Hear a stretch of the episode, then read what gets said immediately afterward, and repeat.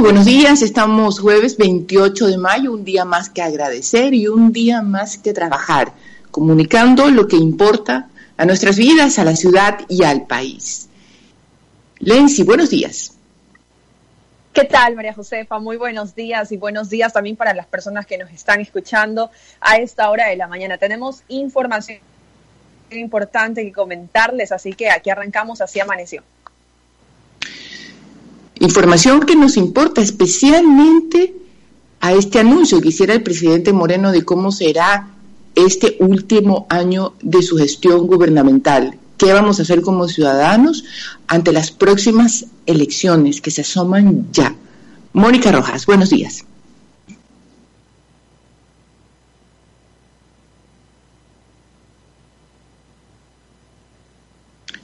Son las 6 de la mañana, faltan 3 minutos para las 7. Mónica. Lenzi, tenemos información antes de darle un minuto de paso a la BBC. Claro que sí, son las 6 de la mañana con 56 minutos y solo recordar, María Josefa, que este jueves en semáforo amarillo pueden circular carros con placas terminadas en 6, 7, 8 y 0, en rojo 7 y 8. Mucha atención con eso, a respetar entonces la restricción vehicular. Así es, casi 900 millones el gobierno le debe al IES, tema que también vamos a tratar más adelante. Van a ser ya en pocos Segundos, las 7 de la mañana, momento de darle paso a un minuto con la BBC. Somos Jacinto y José con un BBC Minute hecho desde nuestras casas. Primera parada en China, donde se aprobó una polémica ley que, según los críticos, limita la autonomía y libertad en Hong Kong. Aunque todavía no se conocen muchos detalles, prohíbe todo lo que ponga en riesgo la seguridad nacional de China. La ley ha detonado nuevas protestas en Hong Kong. Hablando de protestas, vemos neumáticos quemados y a trabajadores reunidos a las afueras de la planta de Nissan en Barcelona. Es porque la automotriz japonesa anunció que cerrará su planta allí. Jacinta TikTok no para de crecer. Sus usuarios se gastaron 78 millones de dólares en la plataforma, lo que significa que ya superó a YouTube como la aplicación que más dinero genera en el mundo, sin contar las de juegos. Buenas noticias para los usuarios de Spotify que eliminó su límite de 10.000 canciones. Y el Gran Premio de Holanda de Fórmula 1 se pospuso para el 2021. Más en BBC Mundo. 1159 GMT. BBC Minutes. Y esto fue BBC Minute de la BBC en Así Amaneció. Son las 6 de la mañana con 58 minutos. El alcalde Jorge Yunda separa al secretario de Salud tras allanamiento en instalaciones del municipio de Quito por presunto sobreprecio en adquisición de pruebas. Mientras tanto, en Guayaquil, el aeropuerto reiniciará sus vuelos internacionales el 1 de junio. Los nacionales se reanudarán el 15, anuncia la alcaldesa Cintia Viteri. Babahoyo y Valencia deciden cambio de semáforo rojo a amarillo desde este 1 de junio. La Fiscalía allana oficinas de la Prefectura del Guayas por denuncia de supuesto sobreprecio en compra de pruebas rápidas y mascarillas. Vecinos de Los Vergeles, esto en la ciudad de Guayaquil, se quejan por corte de agua de más de 24 horas. Capaz de transmitir 22 tipos de virus, el mosquito tigre enciende las alertas en Europa. El alcalde de Quito, Jorge Yunda, insta a los capitalinos a cuidarse a sí mismos al entrar a semáforo amarillo. COE Nacional modifica las reglas para los tres semáforos desde el 1 de junio. Realizan pruebas a 26 miembros de comuna de Santo Domingo de los Áchilas. Y el clima desfavorable impidió el lanzamiento del cohete Falcon 9 de SpaceX. Operación se reprogramó para el sábado.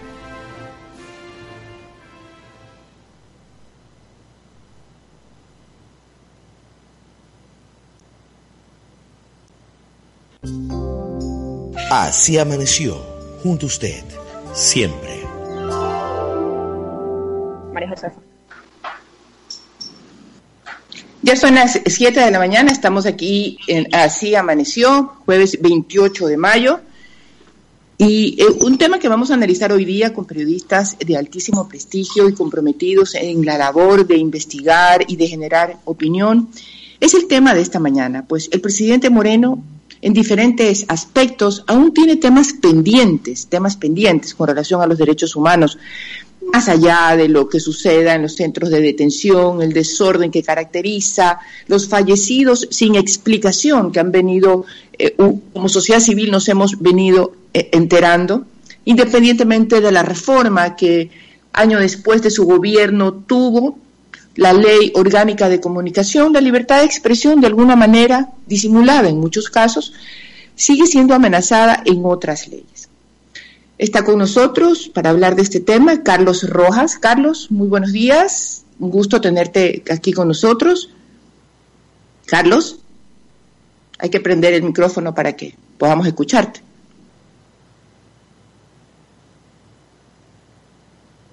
buenos días. Ahora sí. Hola María Josefa, buenos días. Es un gusto saludarte. Gracias, Carlos, por formar parte de esta Radial Mesa de Diálogo también nos acompaña Juan Carlos Calderón, periodista de investigación, amigo y también de alguna manera eh, comprometido con un periodismo serio de saber la verdad, especialmente en el poder público. Juan Carlos, buenos días y gracias por estar aquí.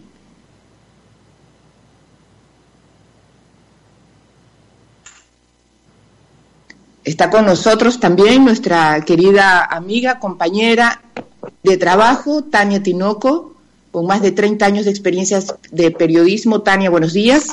Hola, María Josefa, buenos días.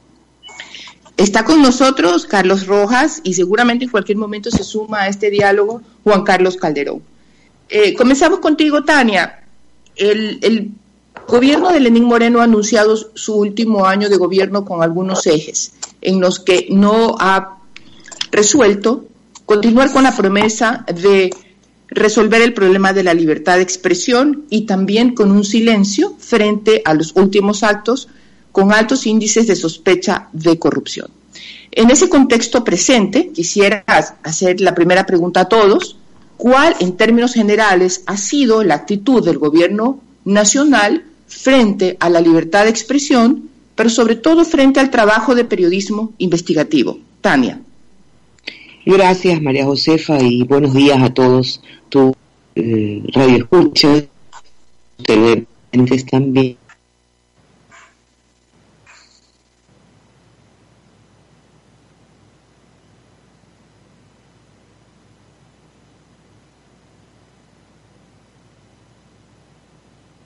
Hola.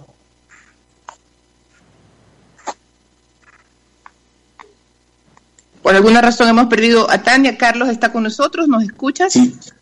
yo te Carlos, la misma pregunta para todos ustedes. Eh, comenzamos contigo entonces. Sí, eh, buenos días María José, un saludo a todos. Yo creo que hay varias facetas desde donde poder interpretar el papel del gobierno de Moreno en materia de libertad de expresión. Yo creo que deberíamos, hay que reconocer que su interés por eh, impulsar una reforma a la ley de comunicación, que fue un compromiso de él que, la, que, lo, que lo asumió con mucha más fuerza cuando ya fue presidente electo que cuando fue candidato, ha permitido que eh, existan un poco más de reglas claras de juego para la, prensa independiente y, de esta manera poder trabajar eh, de forma un poco más libre.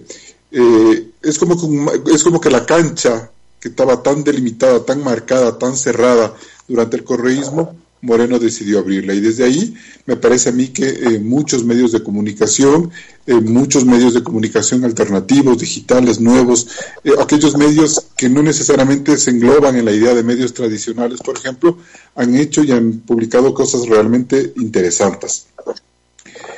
sin embargo, creo yo que el gobierno, con el pasar del tiempo, María Josefa, ha empezado a tener eh, el mismo comportamiento que tuvo el gobierno anterior en cuanto al manejo de la, de la prensa oficial y de la verdad oficial. Es decir, la idea de democratizar, de vender, de volver plural, de sacarles utilidades, eh, una rentabilidad económica a TC Televisión, a los medios que están bajo el control del Estado, nunca se dio. Y más bien con el paso del tiempo y con el desgaste del gobierno, hemos visto que esa prensa, el Telégrafo, eh, Ecuador TV, Gama TV, etcétera, se han convertido en parlantes del oficialismo para posicionar la imagen y tratar de eh, evitar un mayor golpe de popularidad del gobierno. Entonces yo creo que ahí deberíamos analizar hasta qué punto eso es correcto, hasta qué punto es democrático, que todos estos espacios mediáticos sirvan para mantener o sostener la imagen o la reputación del gobierno. Y finalmente yo creo que está allí eh, un nuevo abuso de cadenas nacionales sobre pretexto de la emergencia sanitaria.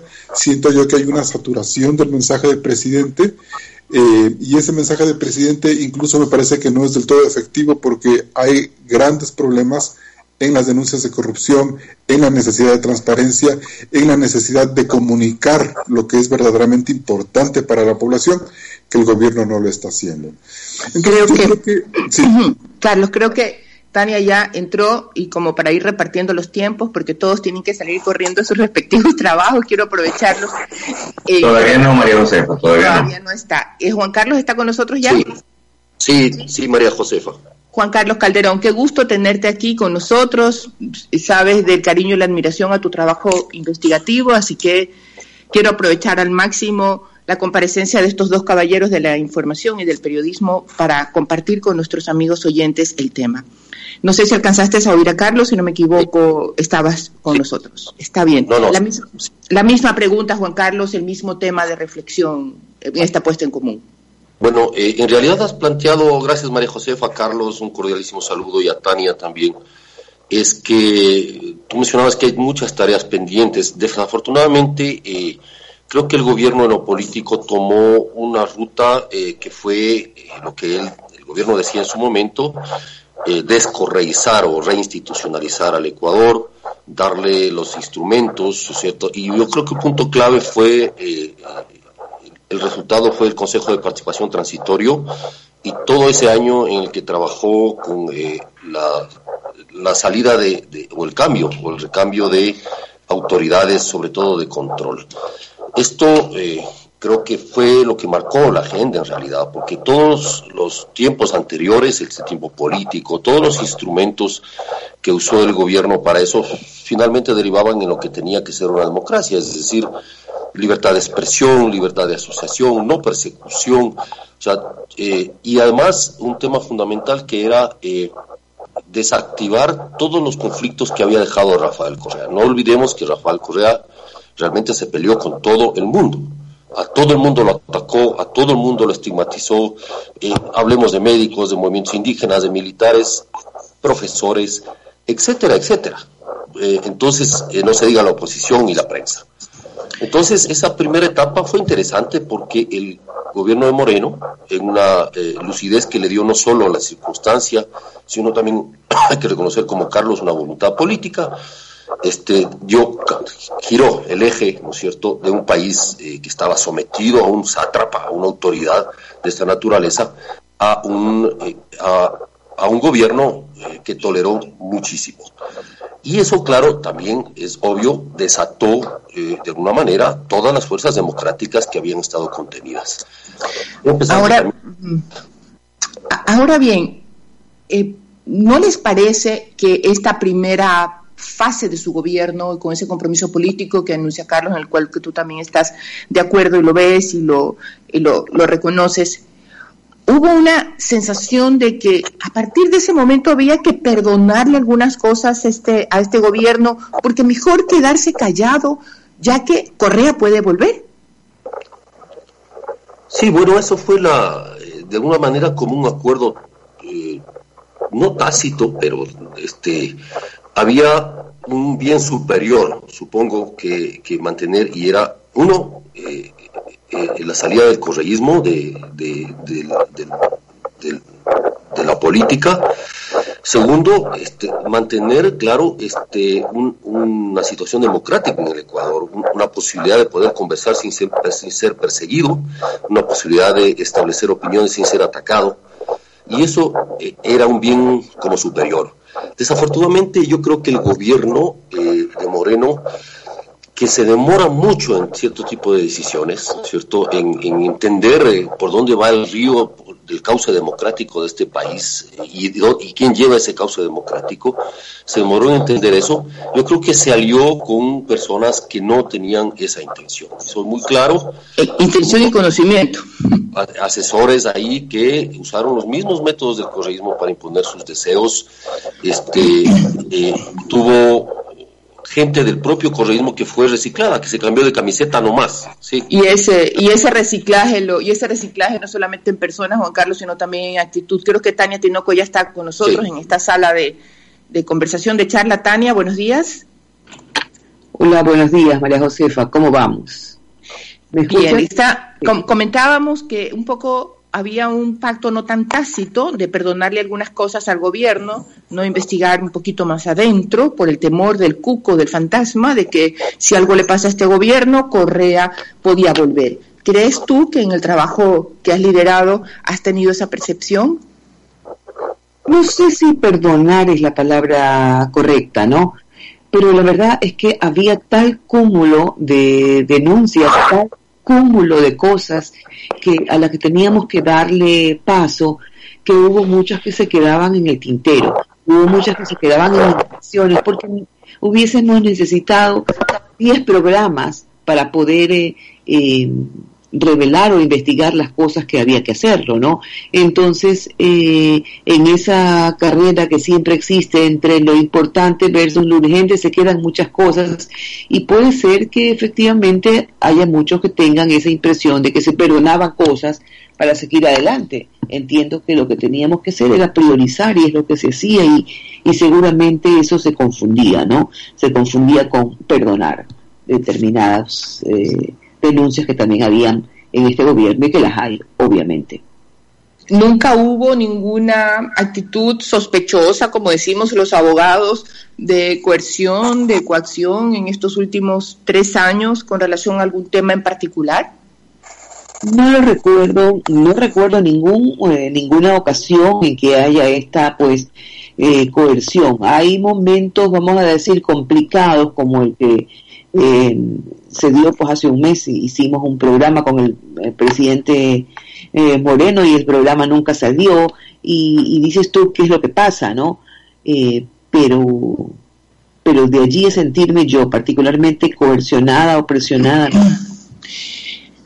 Conversábamos al principio con Carlos y quisiera volver a, con él a tratar este tema que a mí me parece que sí existe y eh, hay una percepción en términos generales de algunas entrevistas que he podido ver y tener también con ciertos funcionarios del gobierno. Una sensación que dice, ah, eh, tienes que agradecerme que yo te permita expresar tu opinión, porque mira cómo era el gobierno anterior. Entonces, mira, el presidente Moreno ha sido tan bueno que te ha dejado hablar. Te ha dejado. O sea, más o menos así, ¿ves? Entonces, como que es favor, como que es un favor. Exactamente, exactamente. Es un, derecho, humano la información, la comunicación, la opinión. Em, algunas veces he sentido como que sí nos restriegan, es desde, desde la parte oficial, nos restriegan ese derecho, pero mi actitud es, yo no tengo por qué agradecer algo que me pertenece. Algo con el que nacimos. Sí. Carlos Rojas, ¿no tienes esa sensación cuando tienes a invitados oficialistas o algunos comentarios o algunos diálogos en pasillo que siempre tengan que decir nosotros no gritamos, nosotros no golpeamos el escritorio, nosotros no somos esos bulliciosos e insultadores? Pero tampoco quiero eh, permitirte que profundices más un tema. Mira, o sea, sentir como que a mí por esa actitud han tratado de cortarme las ideas o el enfoque que yo quería dar en mis programas, no hemos llegado a eso. Si he sentido yo, mira, lo que yo siento es que se destruyó tanto el concepto de libertad de expresión, de libertad de prensa, de libertad de información, se trató de destruir tanto la reputación de los medios de comunicación en el gobierno anterior, que el golpe democrático fue tan fuerte que terminamos como cuando existe en un hogar violencia de género, o sea, prácticamente terminamos siendo nosotros sometidos a una, a una forma de entender la democracia y de vivir la prensa que el momento en que llega alguien y supuestamente te da esa libertad, no podemos dimensionar que es nuestro derecho, sino que este momento hay unas nuevas reglas de juego democráticas que te permiten a ti, como periodista, hacer algo más de lo que no podías hacer antes. Lastimosamente, lastimosamente la institucionalidad en el país es tan débil, estuvo tan menoscabada, que terminas haciendo esta, esta suerte de, análisis medio reduccionista, medio binario, que no, que no alimenta un espíritu democrático. Es que la prensa, María Josefa, quedó tan golpeada luego de lo que, de lo que ocurrió durante el correísmo que, que como institución no ha logrado como volver a entender su verdadera misión. Entonces ahí es cuando uno puede ver que a lo mejor tú le, se te quiere agarrar del codo el gobierno, como, como se dice vulgarmente. Yo creo que está en nosotros en poner esos límites. Yo, eh, como te digo, he tratado de, de, marcar esa distancia, es momento de que el gobierno también entienda que sin esta, sin esta crítica, sin esta posición de los medios de comunicación, nosotros vamos a terminar perjudicados. Y yo creo que hay espacios en los que nuevamente empiezan, sobre todo en redes sociales, a lanzar críticas contra la prensa. Entonces ahora ya no eres la prensa corrupta que odia al gobierno, sino eres la prensa corrupta que está con el gobierno. Entonces yo creo que en el trabajo diario, sin meternos en disquisiciones políticas, la obligación de, la prensa está en, eh, en, cubrir, en enfocar tu trabajo desde una visión democrática. Y allí pues no puede haber miramientos de si este gobierno actuó de manera o no. Hay otros códigos, María Josefa, que sí se tienen que, tomar en cuenta. Yo creo que yo sí encuentro, por ejemplo, en este gobierno una mayor apertura a que, a que, las, a que las autoridades, las fuentes, vayan a tus programas, respondan. Tanto es así, María Josefa, que se satura la televisión y la prensa de, de las autoridades y las versiones oficiales. A tal punto que yo, que por ejemplo tengo un programa semanal, siento como que está ya de más tener a una versión del gobierno. Eso hay que reconocer. y ahora quieren estar en todas partes. Claro. Y yo creo que Antes había que, que tener la, la, necesidad de equilibrar eso y poner distancias. Entonces es momento de poner gente que no está dentro del gobierno, que está distante y que pueda hacer críticas. Porque yo sí siento que en algún momento cuando tú tienes en un set de televisión o en una página una versión muy marcada, muy presente del oficialismo, tú no puedes ejercer una crítica mucho más amplia si no estás en una suerte de ping-pong de tratar de atacar y defender, atacar y defender en el buen sentido periodístico, digo. Así es. En el sentido, En el sentido periodístico.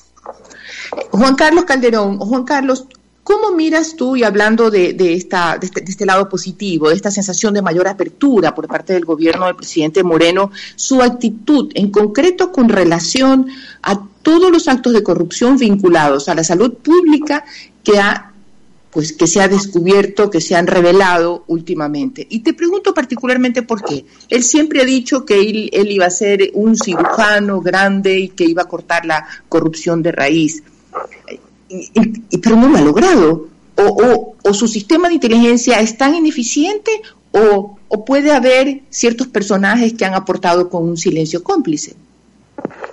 Eh, sí, el, problema que, es que Moreno eh, nunca desarmó, yo creo que sí tuvo la intención, pero nunca desarmó en esencia lo que significa eh, la mafia, las mafias eh, que, que, controlan las compras públicas y todo lo que significa hacer negocios con el Estado. Eh, no fue eficiente en eso. Eh, él planteó unas buenas intenciones que nunca fueron cumplidas. Este gobierno ha sido de muchos ofrecimientos y pocos cumplimientos, pero eso no fue desarmado. Y eso, eso le estalla en la cara en el peor momento, que es como las mafias hospitalarias, porque no aparecieron hoy. Esto funcionó lustros ha funcionado, se perfeccionaron en el gobierno de Correa y se mantuvieron ahí. Nosotros, eh, eh, te voy a dar un solo ejemplo, eh, en el escándalo de que se armó sobre la compra de, los, de, los, de las 100.000 pruebas PCR en el municipio de Quito, tú vas hurgando quién es el proveedor y ves las relaciones que tuvo con el gobierno de Correa. Relaciones muy, muy estrechas, en grandes negocios. Entonces, eh, me parece que ahí eh, ese es el verdadero problema. O sea, hay padrinos, ¿no es cierto?, que mantienen a grupos que hacen negocios con el Estado. Y yo no creo que la intención de fondo de algunos funcionarios sea desbaratar eso. Entonces, Todo lo demás que diga eh, eh, Lenín Moreno sobre el tema es retórica, es un ofrecimiento que no se cumple. Ahí tenemos la Comisión Internacional de Expertos que fue desbaratada, disuelta en silencio y sin explicación alguna. Entonces el costo político del gobierno, del presidente sobre todo, es precisamente que no le creen porque no cumple lo que ofrece. Desde el tren playero hasta un montón de otras cosas, ¿no es cierto? Pero el presidente como que empezó a ofrecer un montón de cosas reaccionando, porque es un gobierno reactivo, no proactivo, reaccionando a ciertas circunstancias. Fíjate, la decisión en el tema de los... Eh, de, no es atacar a las mafias o ver quiénes son los proveedores, ni encontrar la razón elemental de este, de este problema de la contratación pública, que es el CERCOP. Ahí están las bases de por cómo se hacen las cosas, cómo se hacen los chanchullos, los grandes negociados, en la metodología de la contratación pública. Sin embargo, el gobierno no topa eso, no, no lo topa, no le pide cuentas a nadie en ese, en ese plano. Entonces, claro, tú dices, ¿cómo creerles? O sea, ¿por qué detrás de este tipo de grandes negocios del Estado no hay transparencia? Este, el presidente anuncia, y nos hemos enterado que hay un cable que se está construyendo a Galápagos. Para mejorar la telecomunicación. Sí, sí, pero ¿a qué hora hicieron el contrato? ¿Por qué no lo hicieron público? ¿Por qué no publican el contrato? ¿Quién es la empresa? Todas esas cosas de transparencia elemental, de respeto al ciudadano, que es el que, que se usa los recursos, este, no están ahí. Es decir, publiquen los contratos. Yo les decía en un momento, oiga, publiquen todas las contrataciones. Pero no, pues eh, eh, me decían, están en CERCOF. Sí, sí, yo, puedo entrar a CERCOF, pero la gente no. Publiquen en sus páginas web, publiquen, eh, saquen en la televisión, etcétera, etcétera. O sea, aprovechar esos espacios públicos de comunicar, no solamente con un discurso fallido y de promesas como que estuviéramos en épocas electorales para atacar la corrupción o estar atendiendo la salud, sino también para contar qué van a hacer con, nuestro dinero. Exacto. Sí, eh, Tania, ¿qué, crees tú que le falta entonces al gobierno nacional para pulir esa relación que tiene con la prensa, no por sí misma, no por los nombres de quienes generamos opinión o hacemos comunicación, sino por el derecho que tiene la gente, como dice Juan Carlos, ¿no? De, saber de por qué y para qué se va a tomar una decisión. ¿Qué, le, ¿Qué puede ser Moreno en este último año para pulir y mejorar eso? Bueno, cumplir cumplir sus promesas, ¿no? Eh, por ejemplo, dejar, eh, dejar de lado las palabras, ir a los hechos, soltar, por ejemplo, a Daniel Mendoza, porque para todos eh, es, es claro, es evidente que este asambleísta le ha servido al gobierno, ¿verdad?, para sus diferentes propósitos.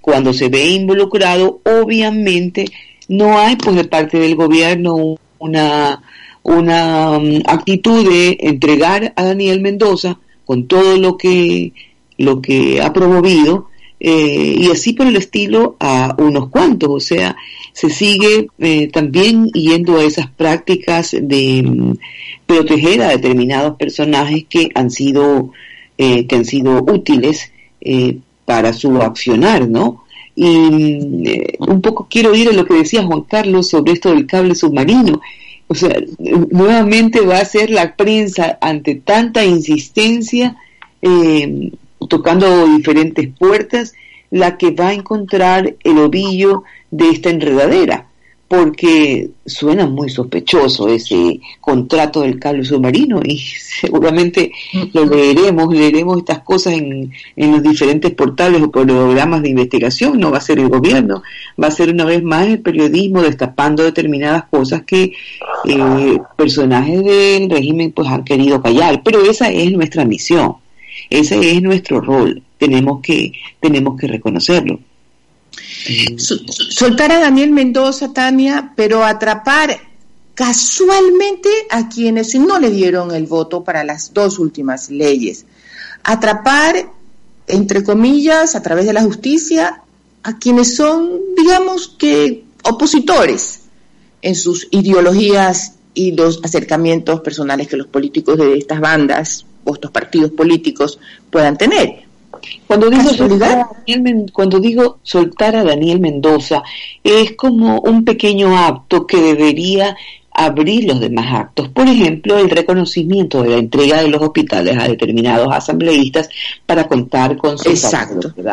Entonces, el gobierno no lo va a reconocer. De hecho, en varias entrevistas, algunos voceros de ellos han dicho que no existe tal reparto, pero eh, el reparto es evidente. y, si te pones un poquito más a investigar, eh, terminas encontrándote con que son los mismos, como decías tú, que han actuado antes y que eh, ahora actúan, ¿no?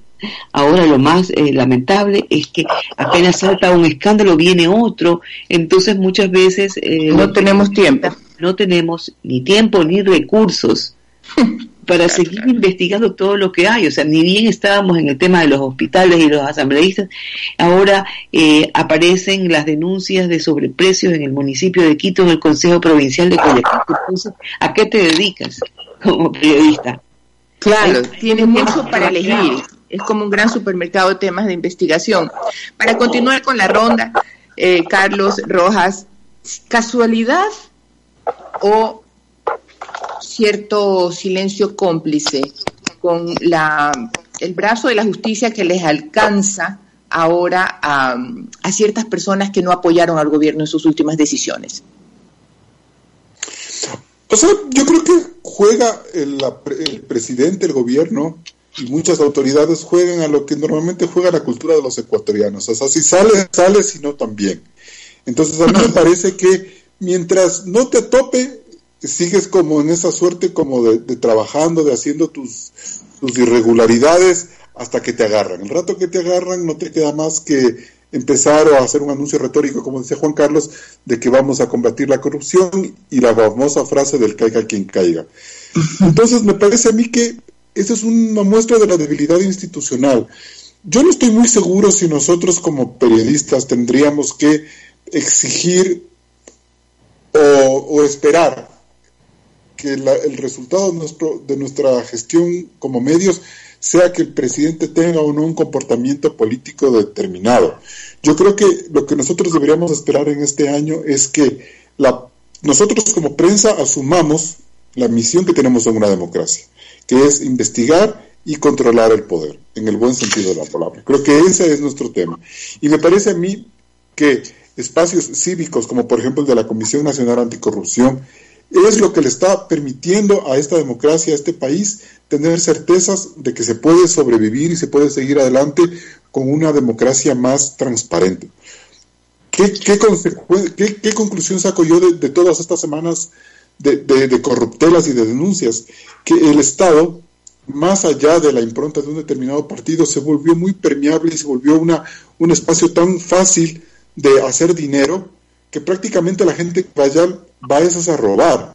O sea, tienes el Consejo Provincial, ahora resulta que el municipio de Quito tiene la presidencia, los hospitales, tienes el Consejo Provincial de Pichincha, tienes eh, los, los hospitales públicos del IES. Es decir, está en todas partes. Si podemos hilar muy fino y decir, bueno, todas estas partes estuvieron controladas por el correísmo durante 12 años y mucha de esta gente perteneció a ese grupo, sí, puede ser. Pero también creo yo que este momento el Estado se eh, está conformado, está articulado, eh, funciona para que quien vaya allá pueda robar. Entonces la prensa, nuestra misión es tratar de entender cómo está articulado ese Estado y mostrarle a la ciudadanía esas deficiencias.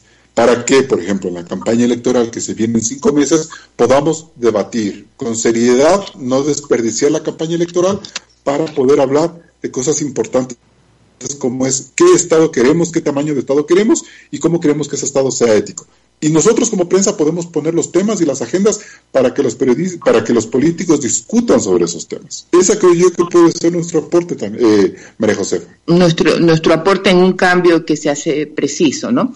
Juan Carlos, Juan Carlos, eh, Carlos Rojas decía que una de las características de este gobierno es una mayor apertura. Sin embargo, cuando esta, esta apertura, yo, yo no sé, no, no, no estoy muy eh, convencida de que esta mayor apertura en cantidad puede ser de espacio, pero en calidad.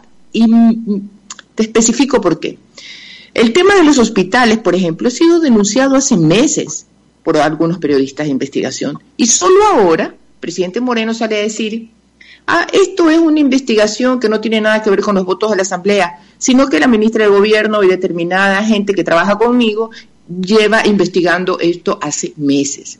Sin, eh, no, no, nunca hemos pretendido que los gobiernos reconozcan a la prensa en su trabajo, porque simplemente estamos descubriendo algo que no les conviene. Pero negarlo así, de una manera tan burda, ¿te parece que esa apertura entonces vale la pena? Sí, de hecho vale la pena, o sea, vale la pena porque evidentemente ese es lo que tiene que hacerse en un país eh, que busca eh, desesperadamente ser democrático.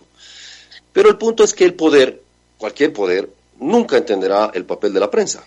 O sea, es, muy difícil incluso para algunos periodistas entender el papel de la prensa, menos para el poder. Cuando llegas al poder, seas este, cualquier tipo de poder, la prensa prácticamente se convierte, o lo, tratan algunos más, otros menos, como un enemigo, como una persona, como un, como un vecino indeseable. Es como decir, a ver, este tipo lo tengo que soportar acá eh, para dar una imagen, ¿no es cierto?, de que soy un verdadero demócrata, pero tampoco me gusta mucho este vecino, ¿no es cierto?, que es medio chismoso, medio, este, que está pendiente de lo que yo hago. Al poder no le gusta ser vigilado, al poder no le gusta ser develado, ¿no es cierto?, en sus entresijos. Y entonces eso me parece eh, complicado. Y lo que tú decías, eh, en el gobierno pasa eso. No sé si el propio presidente, no sé si el presidente tengamos que, que el presidente nos reconozca. A mí no me interesa que un presidente me reconozca, ni para bien ni para mal aunque en general nos ha pasado que... Para mal. Para mal. Pero tampoco me interesa, porque a mí me preocuparía mucho, me, preocuparía mucho que el presidente me reconozca. Entonces, pero tenemos ese, ese, ese sino como periodistas, esa noción de que estamos aquí haciendo periodismo para los gobernados, no para los gobernantes. Y los gobernantes creen que uno tiene que hacer periodismo para ellos para que, para que ellos decidan, para que nosotros los veamos, para que nosotros les tengamos ahí. Y no es así. O sea, entonces ese, eso no está clarificado y nunca creo que va a estar clarificado. Entonces, menos va el, un presidente, un alcalde, un ministro a reconocer ciertas tareas de la prensa. Aunque como la pregunta que tú hacías antes a Carlos, si había este, ha habido esta sensación de que, de que y así el, así es civil, eh, de, de, una situación de violencia de género en que el marido pega todos los días a la esposa y no le pega dos días y la esposa tiene que agradecer. ¿no es cierto? Sí, esa, esa, sensación, esa sensación fue que quizás al principio, pero yo creo que ya no, o sea, eh, ya no sucede eso, porque de hecho nunca, a pesar de los aporreos que nos daba Correa, a pesar de los golpazos que nos trataba, nunca dejamos de responder. O sea, no es que nos mantuvimos callados, muditos, escondidos en el gobierno de Correa mientras nos pateaban. No es así, nos paramos y nos paramos. Y tuvimos que publicar y publicamos lo que teníamos que publicar. Y eso le pasó al Carlos, me pasó a mí, le pasó a todo el mundo. Claro, no, no todos, evidentemente, pero sí, hubo, hubimos gente en el gobierno anterior que tuvimos, este, eh, no, no nos escondimos. Entonces ahora que venga un presidente a decirnos o no decirnos, prácticamente nos da lo mismo. Entonces, así me parece que que lo que plantea Carlos como el eje a futuro me parece súper correcto. Es decir, cuál es nuestro papel en esta coyuntura, aparte de obviamente eh, ser fiscalizadores, aparte de ser voceros de la gente, aparte de ser lo que tenemos que ser, rigurosos, todo lo que sea, es, creo yo, como ciudadanos, es cuidar que el próximo proceso que viene a ser el próximo proceso electoral sea democrático. Y en, y en las actuales condiciones lo veo muy complicado o sea, que se respete el voto popular y, que haya una salida democrática a esta crisis. Yo creo que ese es el bien común de todos, que haya una salida democrática a esta crisis. Y ese es el último, y ese es el último tema de reflexión para la última ronda, porque porque Ronald ya me está haciendo señas que se acaba el tiempo, él siempre tiene que hacer ese trabajo, lo ha hecho siempre, de controlarnos el tiempo. Tania, y, y comienzo contigo esta última ronda. Como periodistas, luego de esta experiencia de los últimos 14 años, independientemente de lo bueno y malo que hayamos aprendido en este último periodo democrático, pero particularmente en estos últimos 13 años, ¿cuál para ti es la labor más importante y que tenemos que cuidar con muchísima más atención en este próximo periodo electoral? Mira, tal vez por mi filosofía de vivir un día a la vez y vivir en eterno presente, no me estoy preocupando demasiado por eh, el proceso electoral. Y digo no preocuparme demasiado por eso, que ya llega, sino por las cosas que están pasando ahora. O sea, eh, hay escándalos que están reventando en estos momentos eh, que están involucrando ya a gente de este de esta época. Eh, ¿Qué es lo que en este momento demanda, desde mi punto de vista, nuestra participación?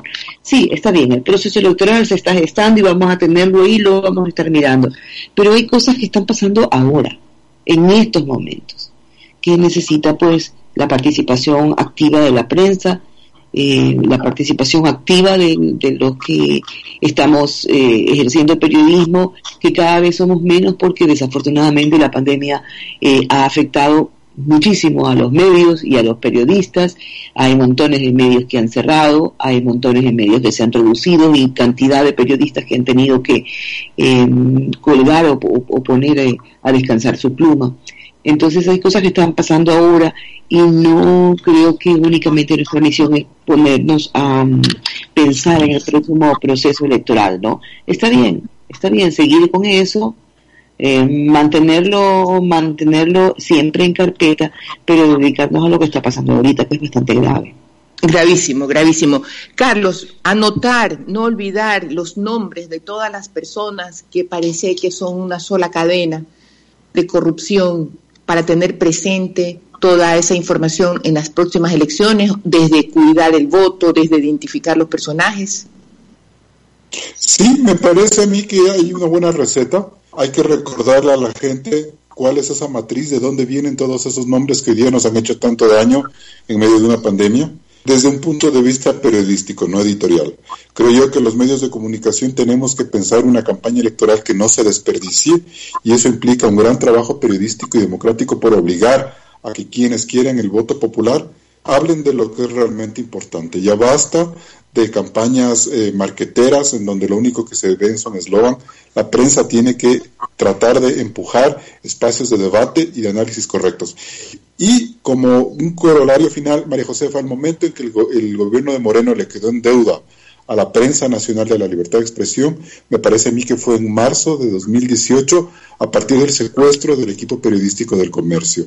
La manera en la que ellos trataron de minimizar en primer lugar luego de relativizar el impacto de, de ese secuestro y finalmente hacerse bolas y callar frente al asesinato y dilatar las investigaciones, creo que demuestra que el poder siempre estuvo cuidándose las espaldas y no le importó el sacrificio que tres periodistas dieron a este, a este país por buscar la verdad. Yo creo que ahí fue el momento de la gran desilusión de, del gobierno de Moreno frente a la prensa. Creo que ese, ese, ese hito deberíamos haberlo recuperado en este debate, María José. Tienes toda la razón. Eh, creo que más allá de cuidarse las espaldas, quién sabe, y me atrevo porque tengo derecho a pensar mal, no solamente las espaldas actuales, sino las espaldas que de alguna manera convivió con otras espaldas del periodo anterior. Cuánto desierto había en ciertos alianzas y pactos que se podía tener con algunos grupos en Colombia. Juan Carlos, ¿qué nos toca por cuidar como periodistas y como personas que hacemos opinión y comunicación frente a estas próximas elecciones que puede ser una salida eficiente esta vez? Sí, eh, yo insisto en que eh, como periodistas y sobre todo quienes ya hemos tenido un recorrido por un país del que por lo menos en mi caso es una generación que empezó a trabajar el periodismo desde la época de la democracia, este, desde muy chiquiticos, es precisamente cuidar ese proceso. Eh, y, yo eso eh, se lo digo a Tania, a Carlos y, a todos los colegas. Eh, nuestro papel no es ser políticos, ¿sí? Pero sí dignificar la política. O sea, hacer que la política sea digna y que sea en función de los intereses eh, las libertades individuales y los intereses, eh, los derechos colectivos. Y me parece que nuestra gran tarea en esta línea es eso. Sin periodismo libre no hay democracia, pero tampoco sin democracia hay periodismo libre. No nos olvidemos de la segunda parte de la ecuación. Es decir, nosotros hemos podido sobrevivir y luchar porque nos hemos enfrentado, ¿no es cierto?, a un periodo nefasto eh, en el sentido del autoritarismo en la época y de la corrupción en, esta última época y hemos prevalecido. Sin embargo, esto siempre está en duda. y ahí pongo, bueno, la filosofía de vivir día a día es la correcta en este sentido porque la coyuntura lo exige, pero no dejemos de perder de vista el horizonte de este país. Sin democracia no hay periodismo libre y viceversa. Entonces es una simbiosis, eh, es una simbiosis que tenemos que construir siempre. Defender la, libertad con ambos, en ambos lados. Defender la libertad, defender la democracia, defender los grandes valores, defender la justicia, la igualdad, los grandes valores que, que sostienen el periodismo, el periodismo libre. Entonces me parece que no hay que perder esa perspectiva, me parece que es necesario con los instrumentos que nosotros tenemos, que es la difusión del pensamiento, del conocimiento, de la, de la información rigurosa, y respetable, este, colaborar con eso. Gracias, Juan Carlos. Se nos acabó el tiempo. Gracias a los tres. Ha sido una mañana maravillosa, de lo más enriquecedora con sus opiniones. Eh, no tengo más que desearles un buen día y muchísimas gracias por su tiempo, Tania, Carlos, Juan Carlos. Muchísimas gracias por acompañarnos en Así Amaneció. Gracias, Gracias, gracias colegas. Un abrazo. Gracias a todos. Siete de la mañana con 40 minutos. Nos vamos a ir a un corte comercial después de esta charla de reflexión con relación a la libertad de prensa, la libertad de opinión, las deudas que no cumplió el presidente Moreno e identificar en qué momento se rompió la confianza, el valor de la libertad versus el valor de la democracia. Ambos, ambas, ambos derechos tienen que ser defendido y protegido no solamente por quienes hacemos comunicación, sino también por la sociedad entera. Ya volvemos. En esta situación de la pandemia y que vivimos en confinamiento, los niños deben comprender por qué no debemos salir de casa, no por el miedo a contagiarnos, sino porque de este modo estamos protegiendo a personas de salud frágil. Hacerles entender que estamos haciendo un acto lleno de valor. El Benemérito Cuerpo de Bomberos de Guayaquil, siempre comprometido con la ciudadanía. Para cualquier asistencia psicológica, con nuestro personal se pueden comunicar a los números 099-3416-490 o al 0999-448394.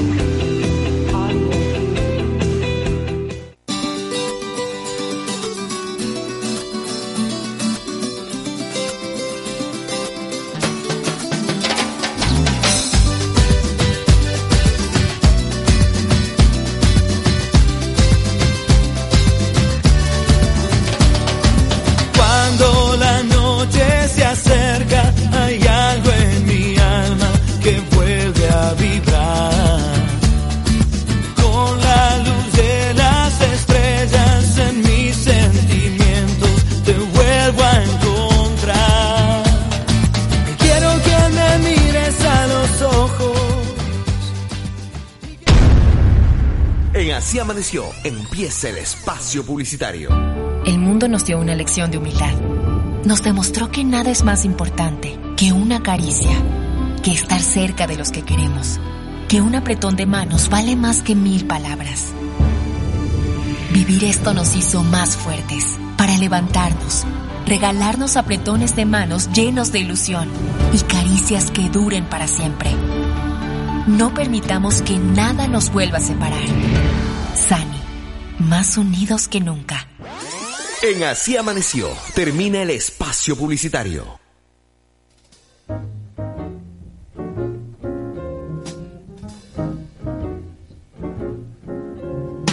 Heaven,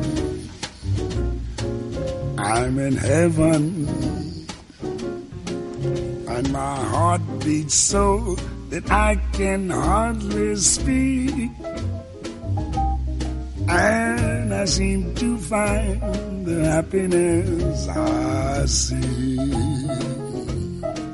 when we're out together, dance cheek to cheek. Yes, heaven.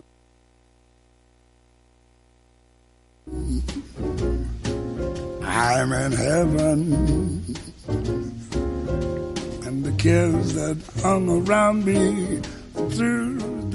Así amaneció. Ya son las 7 de la mañana con 44 minutos. Estuvimos hace muy poco tiempo con un panel muy interesante, periodistas de investigación, pero hay una frase que me encantaría simplemente recordar.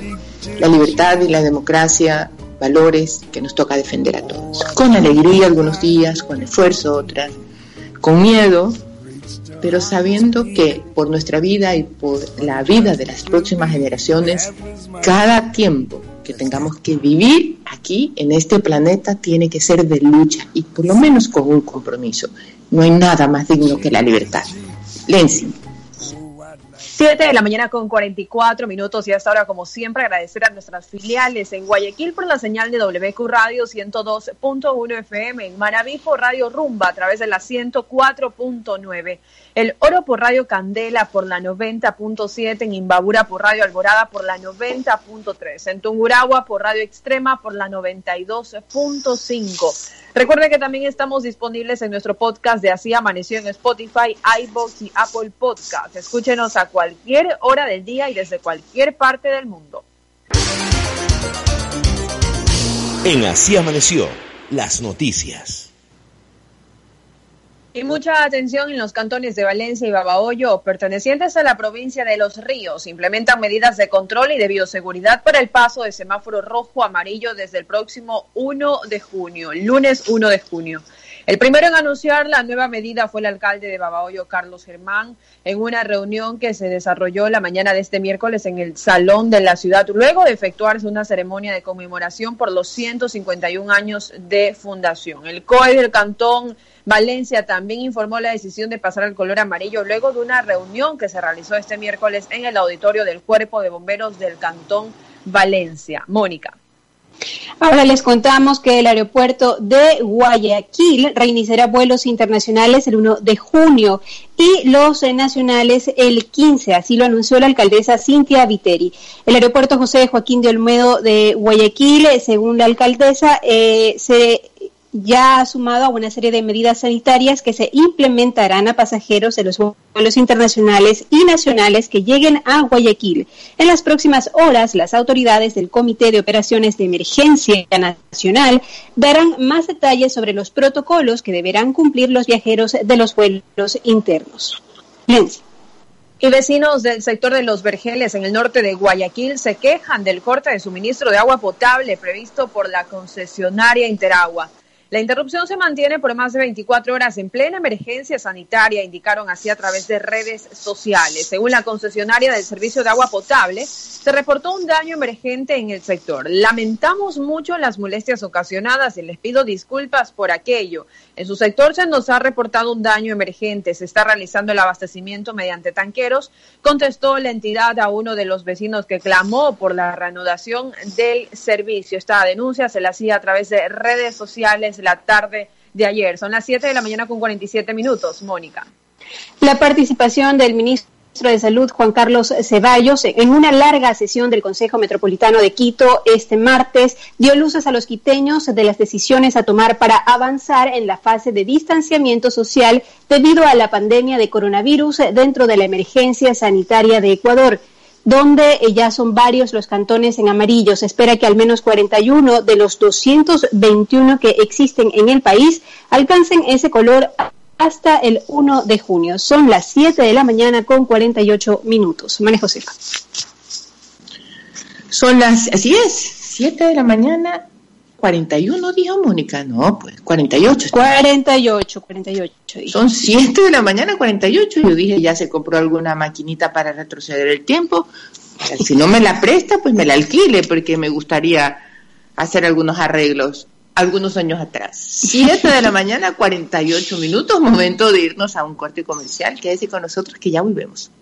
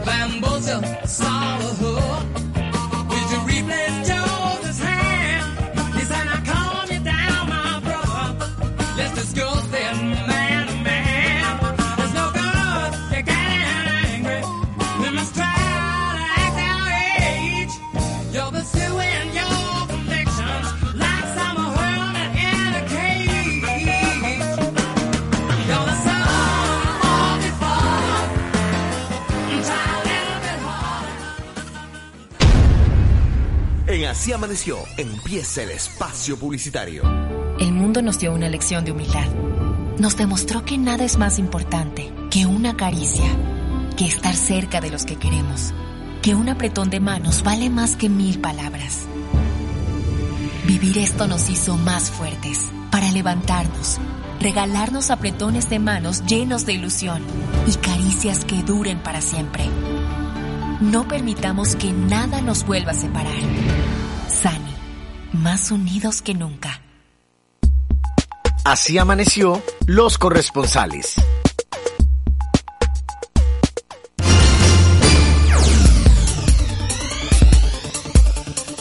En Nueva York existe la posibilidad de apoyar el plan de un bono de 450 dólares adicionales al salario semanal.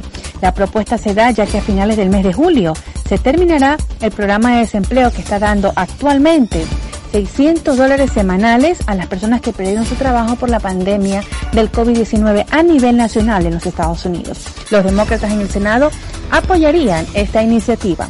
Entre tanto, una pareja de ecuatorianos fueron atacados en Houston, Texas, por una mujer que con un martillo trató de agredirlos, gritándoles que salieran del país. El acto fue catalogado como racista. La pareja identificada como Arturo Córdobes y su esposa Lía Franco llamaron al 911 y la mujer agresora fue detenida con cargos de agresión con un arma mortal. El caso está bajo investigación como un acto de racismo. Para así amaneció Carolina Franco, Nueva York.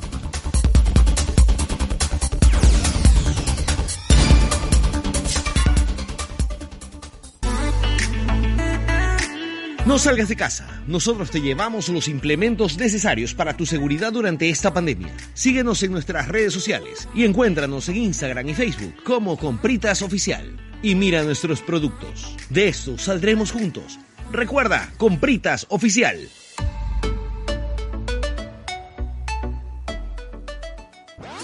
En Así Amaneció, termina el espacio publicitario.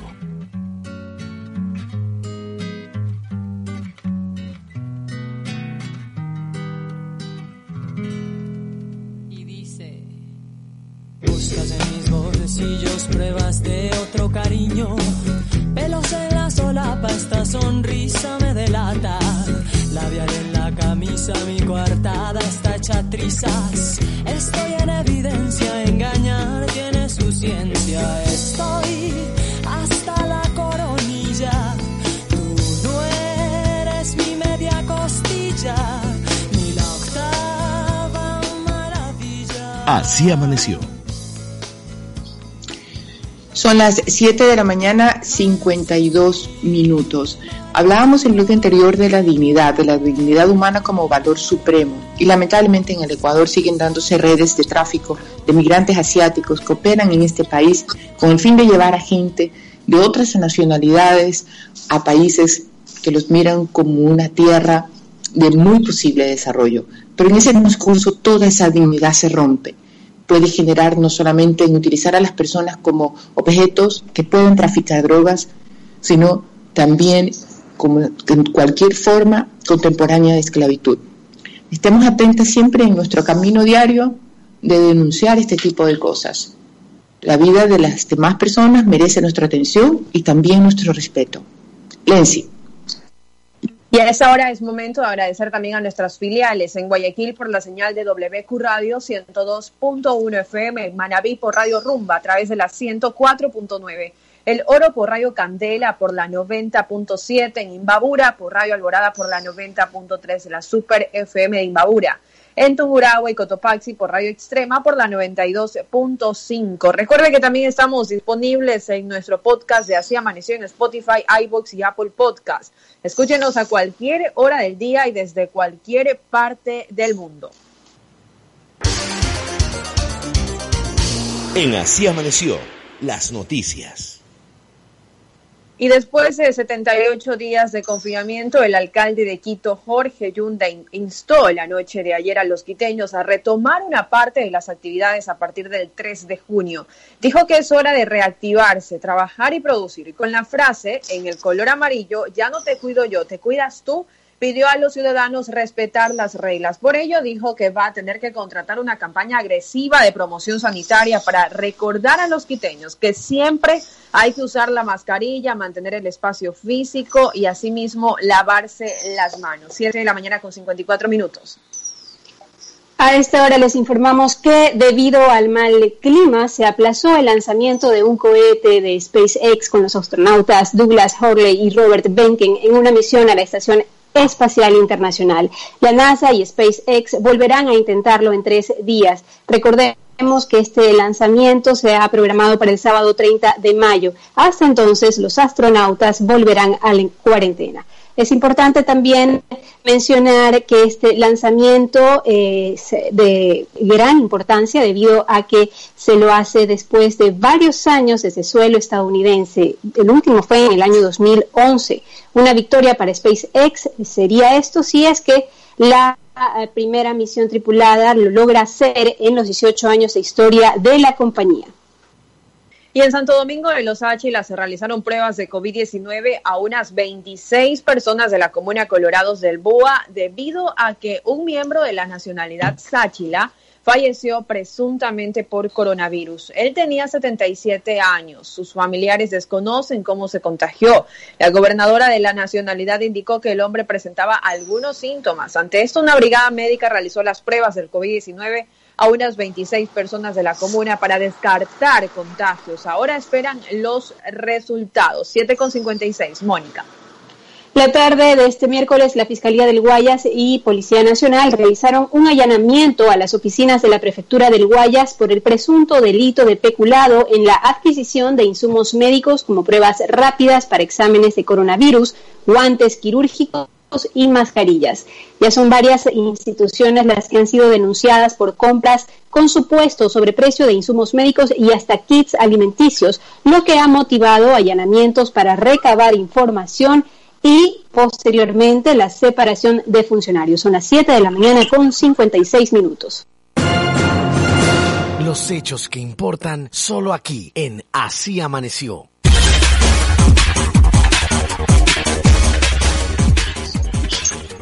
Vamos a ver hasta ahora la portada de diario El Comercio. Quito en cuenta regresiva para el semáforo amarillo.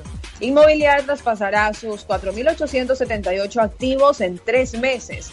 Ni un día han parado envíos de camarón es otro titular, eh. mientras que Guayaquil amplía su plan de detección temprana. Más allanamientos fiscales, Ejecutivo remite proyecto. Transporte intercantonal, solo en amarillo. Son los principales titulares que ofrece hasta ahora la portada del diario El Comercio. Mientras tanto, Diario El Universo menciona que los migrantes están en peligro refiriéndose a la muerte y el riesgo de caer en bandas de extorsión y secuestros que están en el camino de los migrantes africanos y asiáticos en América Latina. Ecuador investiga pocos casos por falta de denuncias. Otro titular dice, Guayaquil se reanudarán los vuelos internacionales este 1 de junio, acordaron el COE y la alcaldía. También otra indagación sobre sobreprecio ahora en Quito. El gobierno debe al IES 887 millones de dólares. Otro titular dice que Galápagos está en plan amarillo para Internet. También Universidad de Guayaquil volvió a cerrar. El COVID-19 hizo perder independencia. Y como último titular leemos Auditoría a Toreros puede ser informada. Son las 7 de la mañana con 58 minutos.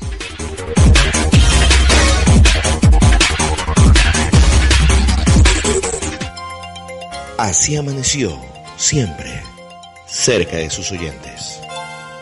Son las 7 de la mañana con 58 minutos y como lo habíamos anunciado ya, nuestra capital pasa muy pronto a semáforo amarillo con algunas modificaciones. Lamentablemente este no es el tema que está llamando la atención. Lo que está llamando la atención es el resultado de una investigación con relación al supuesto sobreprecio que tienen las pruebas de COVID que hubiera comprado el alcalde de nuestra hermosa capital. Para hablar de este tema está con nosotros Luz Elena Coloma, concejala de Quito. Luz Elena, qué gusto saludarte. ¿Cómo estás? Buenos días y gracias por estar. Buenos días. Buenos días, María Josefa. Digo lo mismo, un honor para mí eh, estar en este espacio brillantemente conducido por ti.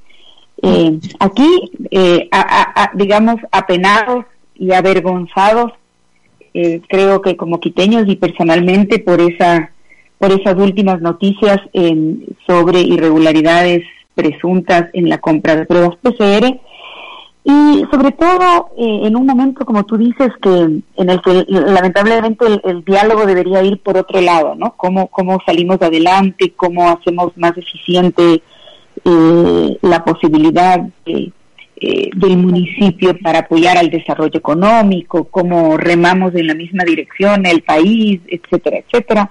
estamos hablando del lado más repugnante eh, o, de, o, de, la cara más repugnante de la gestión pública cuando estas cosas pasan. ¿no? Sí, la verdad es que nos, nos hubiera encantado conversar sobre, sobre el ánimo y las directrices, e incluso sobre las famosas modificaciones o especialidades que tiene el semáforo amarillo para Quito, pero nos vamos a dar ese tiempito seguro porque la gente lo merece. Pero este tema de las irregularidades, eh, ¿cómo, ¿cómo lo ha percibido el Consejo Cantonal. Si bien las direcciones administrativas o financieras tienen un proceso determinado, no solo por el municipio de Quito, por la ley que rige todos los gobiernos descentralizados, a mí la verdad no me queda claro cómo el alcalde puede decir que no sabía. Para hacer concreta mi pregunta. Es, es así, es sorprendente. Eh, yo el día 21 de mayo le remití al alcalde eh, una, eh, una carta y que la copié a todos los concejales con todas las observaciones que yo tenía. Y, digo observaciones porque no quiero, digamos, ir más allá. Me explico, no quiero decir alarma por la corrupción o, no quiero decir eh, irregularidades de otro tipo, pero... Querías expresarte con delicadeza. Querías expresarte con delicadeza, claro.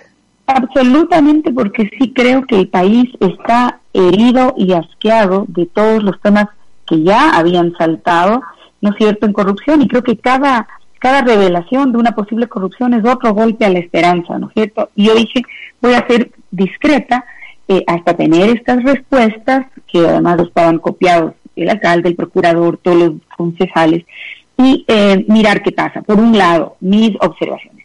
Justamente en esos días y coincidentalmente en una eh, reunión de la Comisión de Seguridad, los concejales de esa comisión reciben a uno de los agentes de tránsito, al jefe de los agentes metropolitanos, preocupado y de alguna manera reclamando que no les habían hecho ni, ni una sola prueba eh, y ellos están en primera línea en las calles. Entonces ahí se hacen la pregunta y dicen, ¿cómo es posible si tenemos 100.000 pruebas que llegaron con bombos y platillos hace más de un mes? No recuerdo. Y entonces pide, y, debe recordar además el, la probablemente coincidental eh, eh, coro de, de, felicitaciones de todos los representantes y adeptos al señor expresidente Rafael Correa, empezando por él, bravo, alcalde, excelente, ejemplar, eso es lo que la ciudad tiene que hacer. Sin duda, una muy buena decisión traer eh, esas 100.000 pruebas al país. Gran despliegue, perfecto. Pasa un mes y medio, los agentes no habían recibido eh, ni una sola prueba, no, no los habían hecho. Entonces, esa comisión dice, no es posible, ¿qué está pasando? Y pide la comparecencia del secretario de Salud el día de, eh, el último consejo, el día martes, eh, para que explique. Y además para que informe sobre la carta que yo había enviado, es, decir, sobre el proceso de contratación.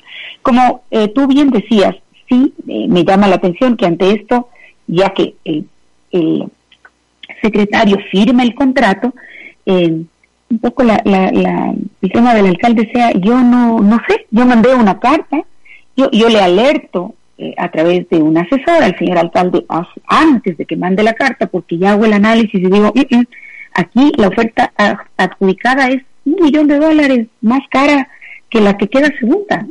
Fíjense en esto y le paso este dato. Tal vez la eh, calidad, eh, eh, tal vez la eficiencia, tal vez la garantía, a veces es preciso. Y quiero, y quiero hacerte estas preguntas como abogada del diablo, ¿verdad? Este, tal vez tenemos este criterio que no siempre es el acertado de elegir lo más barato cuando lo más barato no es lo mejor para la ciudadanía. ¿Todos esos criterios se pudieron analizar?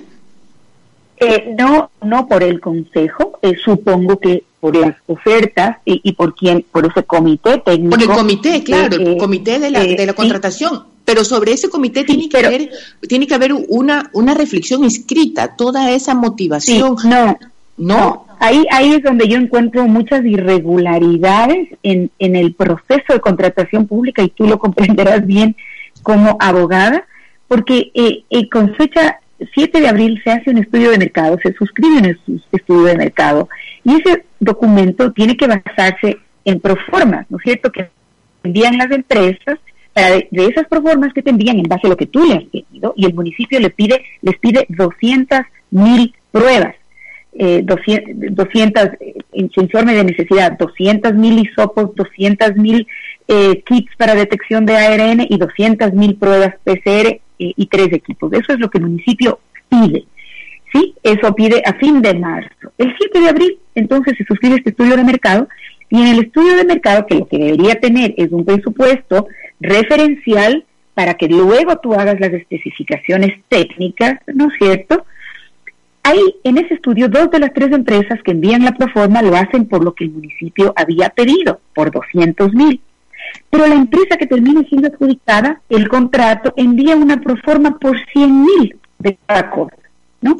y, y, las otras ofertan 200 mil, lo cual claramente te, eh, te, cambia el análisis de precios, te cambia los precios.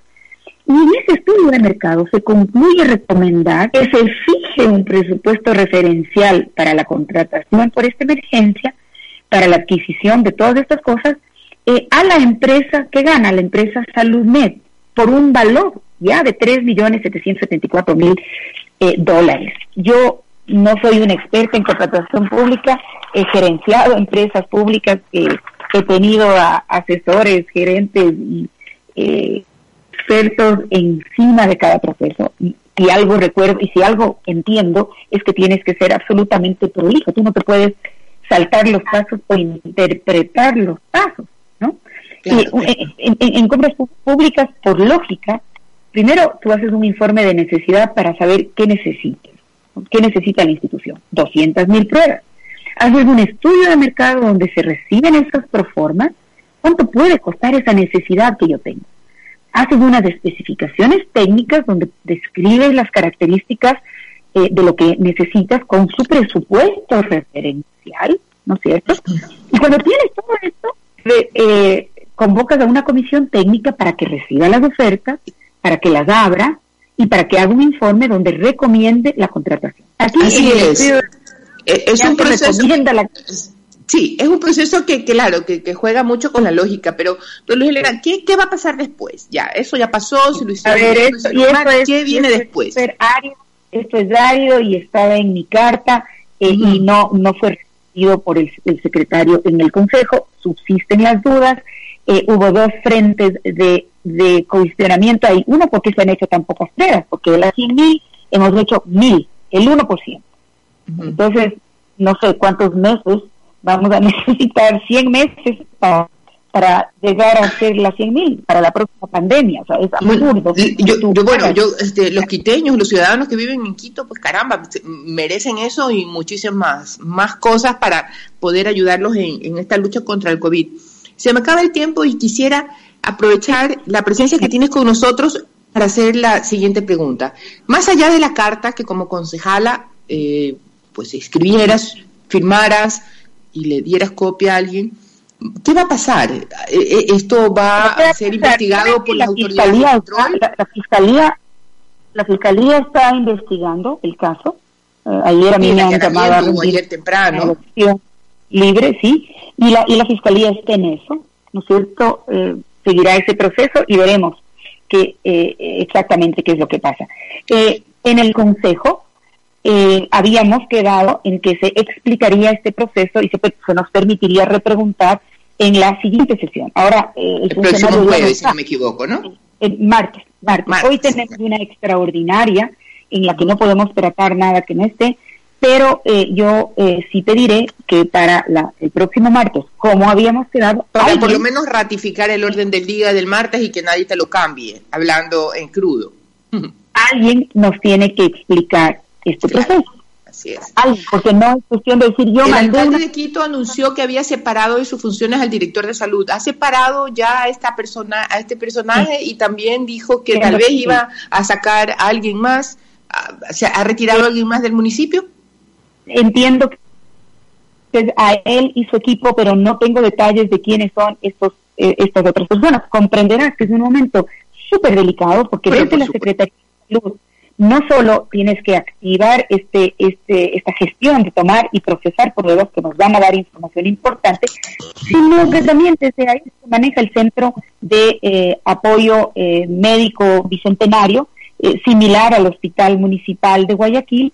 digamos, en, en, espíritu yo creo que el de ustedes está funcionando mucho mejor y está mejor montado, me atrevo a decir, por lo que hasta ahora he visto y las operaciones que le hice al propio ex secretario de Salud. Pero en todo caso, esto tiene que eh, funcionar de manera perfecta, habrá que hacer los ajustes.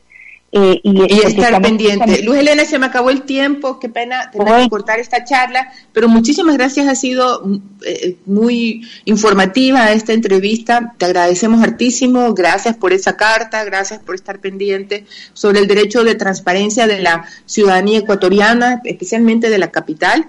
Eh, suerte en la gestión y suerte en la ciudad de Quito, que estamos segurísimos que vamos a salir juntos de esta visita nefasta del COVID-19 a nuestras vidas. Son gracias. gracias y un abrazo a Guayaquil como siempre.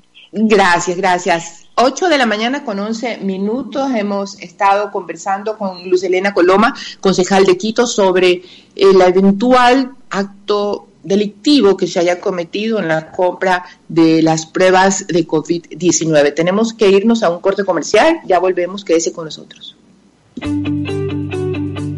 En esta situación de la pandemia y que vivimos en confinamiento, los niños deben comprender por qué no debemos salir de casa, no por el miedo a contagiarnos, sino porque de este modo estamos protegiendo a personas de salud frágil. Hacerles entender que estamos haciendo un acto lleno de valor el Benemérito Cuerpo de Bomberos de Guayaquil, siempre comprometido con la ciudadanía.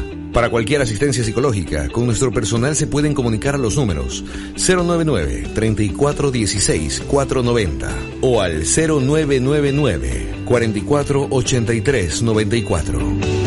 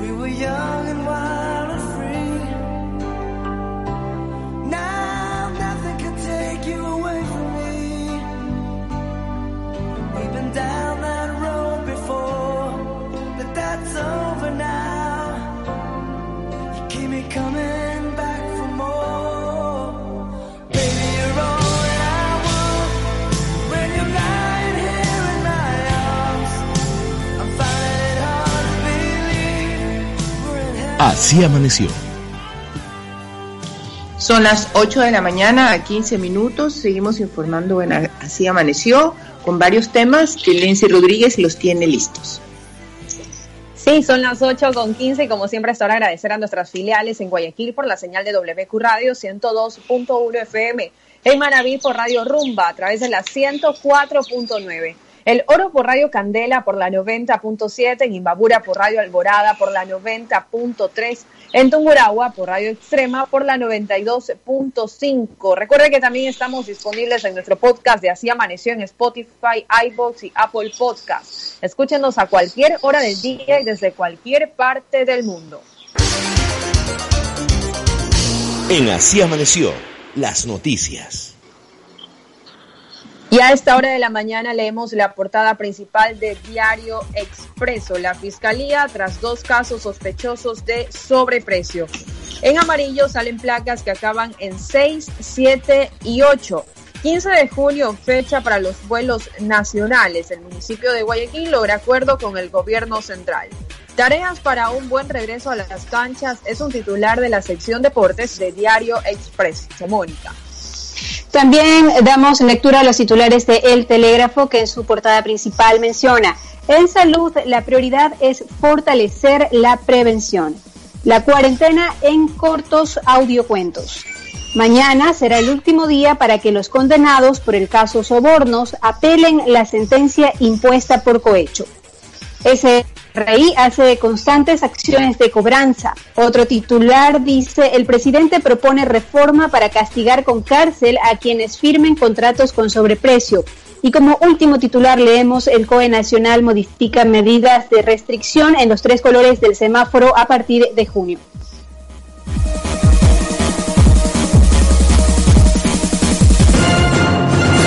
Los hechos que importan solo aquí en Así Amaneció. Y son unas 150 personas que en distintos horarios llegan a Solca desde el pasado lunes, luego de que se reanudó la atención de consulta externa con estrictas medidas de seguridad, tanto al ingreso como en el interior, para evitar contagios del COVID-19.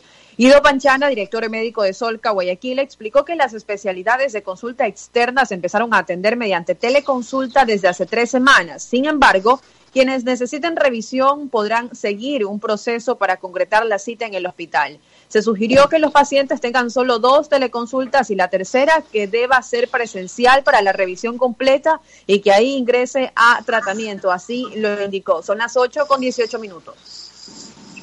Habíamos escuchado sobre las avispas gigantes y ahora sobre el mosquito tigre que volvió a ser el centro de preocupación en algunos países de Europa luego de que la especie apareciera en el archipiélago español de Ibiza debido a que las piscinas en esta zona altamente turística no se estarían limpiando durante la pandemia de coronavirus. Esta especie, cuatro veces más grande que el que conocemos tradicionalmente, Aedes aegypti, cuya picada atraviesa la ropa, es portador de virus como el Zika, del Nilo Occidental y del dengue. Tardan entre 10 y 12 días en gestarse las crías. Además, atacan durante el día, según un reportaje del diario británico The Sun. 8 de la mañana, 19 minutos, con tanto virus cada día. Literalmente es un milagro. 8 de la mañana, 19 minutos, momento de irnos a un corte comercial. Quédese con nosotros que ya volvemos.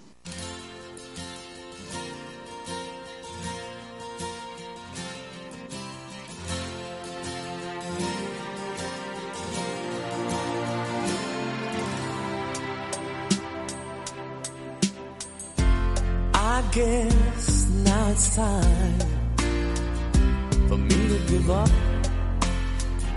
I think it's time. Got a picture of you beside me. Got your lipstick mark still on your coffee cup. Oh, yeah. Got a fist of pure emotion. Got a head of shattered dreams. Gotta leave it, gotta leave it all behind now. Whatever I said, whatever I did, I didn't mean it. I just want you back for good. Want you back, want you back, want you back for good.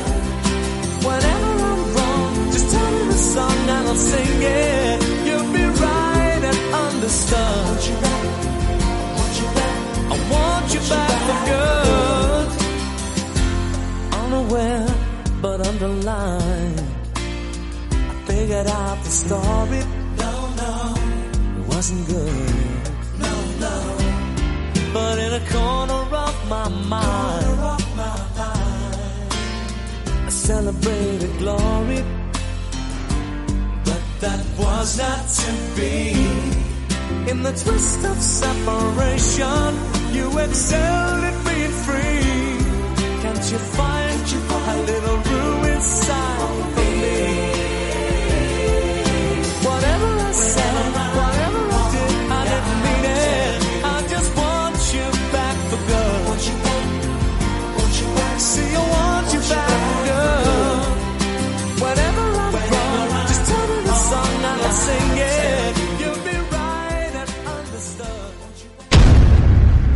En Así Amaneció, empieza el espacio publicitario. El mundo nos dio una lección de humildad. Nos demostró que nada es más importante que una caricia, que estar cerca de los que queremos, que un apretón de manos vale más que mil palabras. Vivir esto nos hizo más fuertes, para levantarnos, regalarnos apretones de manos llenos de ilusión y caricias que duren para siempre. No permitamos que nada nos vuelva a separar.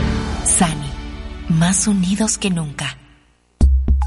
Así amaneció los corresponsales.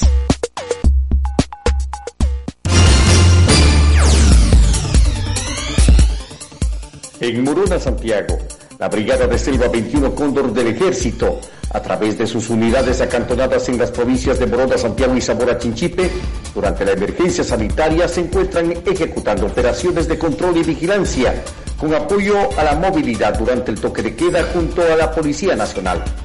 Además, con su personal, junto al Ministerio de Salud Pública e Inclusión Social, ofrecen el transporte a brigadas médicas y entrega de raciones alimenticias a familias de escasos recursos económicos en sectores apartados. Hizo conocer mediante boletín de prensa esa instancia militar. En Zamora, Chinchipe. Un deslave sucedió el pasado lunes cerca de la ciudad de El Pangui. Sepultó una vivienda. Según vecinos, estaban tres personas de una familia en el interior. Carlos Punín, alcalde en ese cantón de la provincia de Zamora Chinchipe, dijo que con apoyo de bomberos, militares y personal de rescate de la municipalidad, tratan de retirar los escombros para rescatar los cuerpos de los ahora desaparecidos. Para así amaneció Wilson Cabrera, en Morona, Santiago.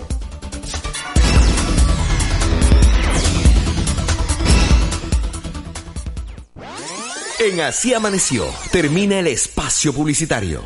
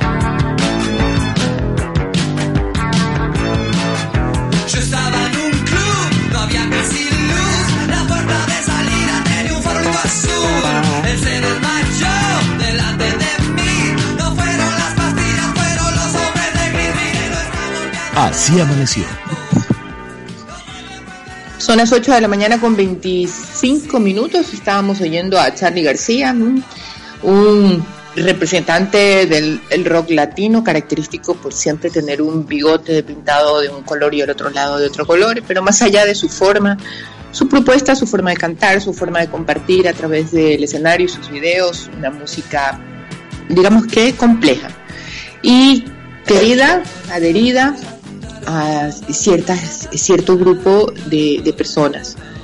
Eh, lo, que, lo que me lleva a mí a reflexionar algo muy, muy importante, y creo que es el reto de todos. Desde que llegó el COVID, hablamos de muchas cosas, más allá de la mascarilla, más allá de los guantes, escandalosamente revisamos cómo nuestros gobernantes se asaltan, roban, pasan por encima de los cadáveres con tal de ganarse 100 dólares más vendiendo fundas para envolver los cuerpos de las personas fallecidas, sin importar el dolor, la muerte, la ausencia y el rompimiento de las familias. Es literalmente un horror. Y estamos conmovidos, como, como afectados de, de esta situación tan asquerosa. Pero esa es la realidad. Nosotros, y digo a veces incluyéndome, somos tan hábiles, tal vez para sobrevivir, de construirnos un mundo pequeño, un mundo de un metro cuadrado. Bendito sea la salud, bendita sea la familia, bendita sea nuestro trabajo, y no queremos ver más allá de qué está pasando con, con, la familia de al lado. Tal vez por eso nos encerramos en las ciudadelas, tal vez por eso le ponemos rejas a las ventanas, porque sospechamos, porque tenemos miedo, que más allá hay un mundo que no entendemos. Y ese mundo no solamente son los ladrones del barrio, no solamente son los ladrones políticos, ese mundo mucho más amplio, tiene, tiene otros continentes, otros países, donde gente muere literalmente de hambre, donde niños mueren por una sencilla infección intestinal, porque no tienen agua, porque no saben absolutamente nada de una higiene básica. Y esa gente se entera por alguna razón que hay otro continente, que hay otro país, donde en cualquier lugar donde vivan van a abrir la llave y va a salir agua. Lo que para nosotros es básico, levantarnos de nuestras sillas de trabajo, en este momento, abrir la llave y sale agua, miles, miles y cientos de miles de personas tienen muchísima dificultad para tener acceso al agua. En el Ecuador, también en ciertas comunidades indígenas, se paga, entre comillas, una red un poco invisible y complicada para tener acceso al agua. En todo caso, toda esta pobreza genera también el tráfico de personas. Cada año miles de personas se ven obligadas a abandonar sus países en Asia, en África, con este sueño de llegar al país de los sueños, al país de Disneylandia, al país donde se puede todo, a los Estados Unidos. ¿Y por qué no? También darle un paso más arriba y llegar a Canadá. ¿Cuántos ecuatorianos no se han ido ya a Canadá? No les importa atravesar lo que tengan que hacer. Pero estas personas de África del Oriente tienen que atravesar América Latina para por Panamá llegar a, a Estados Unidos, a su sueño, a su sueño. Son 10.000 migrantes africanos y asiáticos que han ingresado a Panamá en el 2019 en una ruta terrible hacia el norte. 22.000 es el 22 mil dólares es el precio que pagan los migrantes asiáticos para cruzar el continente hacia Canadá. ¿Cómo pagan los 22 mil dólares? Si acaso no los mueve la pobreza y el deseo de tener otra vida, ¿saben cómo a veces? Regalando a sus hijos, esclavizando a través de la prostitución a sí mismo, a su cuerpo, a sus hermanas, porque la teoría de que alguien tiene que sacrificarse para que la familia salga adelante. Entonces, cuando miremos lo que nos rodea, agua, un lugar donde dormir, un trabajo, por muy pequeño que sea, digno, alegre, saber que ningún virus está afectando nuestra vida, hay muchísimas razones para agradecer, más allá de la asquerosidad de ciertos actos que afectan nuestra vida y la salud. 8 y 29 de la mañana, Lenzi tiene más que contarles.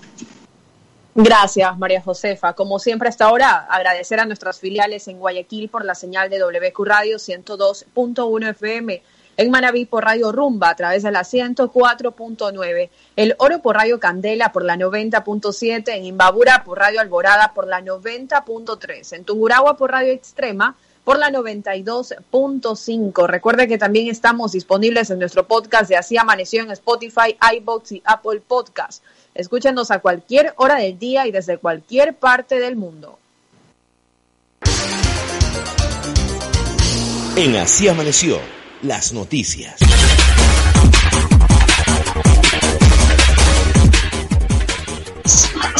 Y a esta hora de la mañana leemos la portada de Diario Opinión de Machala. Ayer salieron a las calles de la capital orense. Comerciantes claman por un mercado multifuncional. También COVID. Dice 38.103 casos en el país confirmados, 3.221 fallecidos. Crea una alianza del sur para los damnificados. Transporte urbano aumenta unidades y entregaron un túnel de desinfección y seguridad a la Fiscalía. 8 con 31 minutos, Mónica. A esta hora leemos los encabezados del diario El Manaba, diario de Puerto Viejo, por cierto. Dice el primero, 100.000 pruebas PCR y un grupo de epidemiólogos de Alemania apoya a Ecuador en su lucha contra el COVID-19. Otro titular menciona, Federación Ecuatoriana de Boxeo capacitará a entrenadores del país. Manta analiza pasar a semáforo amarillo. En la misma ciudad se articulan acciones con brigadas móviles de salud frente al COVID-19. También eh, un titular y el final, vamos a ver, dice que la Comisión Nacional Anticorrupción demanda celeridad en la investigación al proceso de licitación del hospital para Bahía de Caracas. Son las 8 de la mañana con 31 minutos.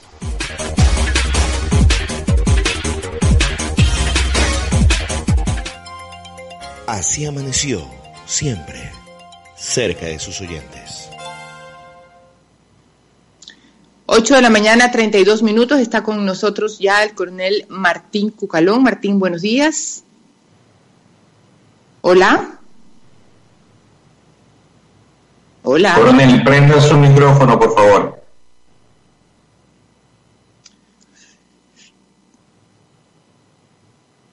Coronel, prenda su micrófono, por favor.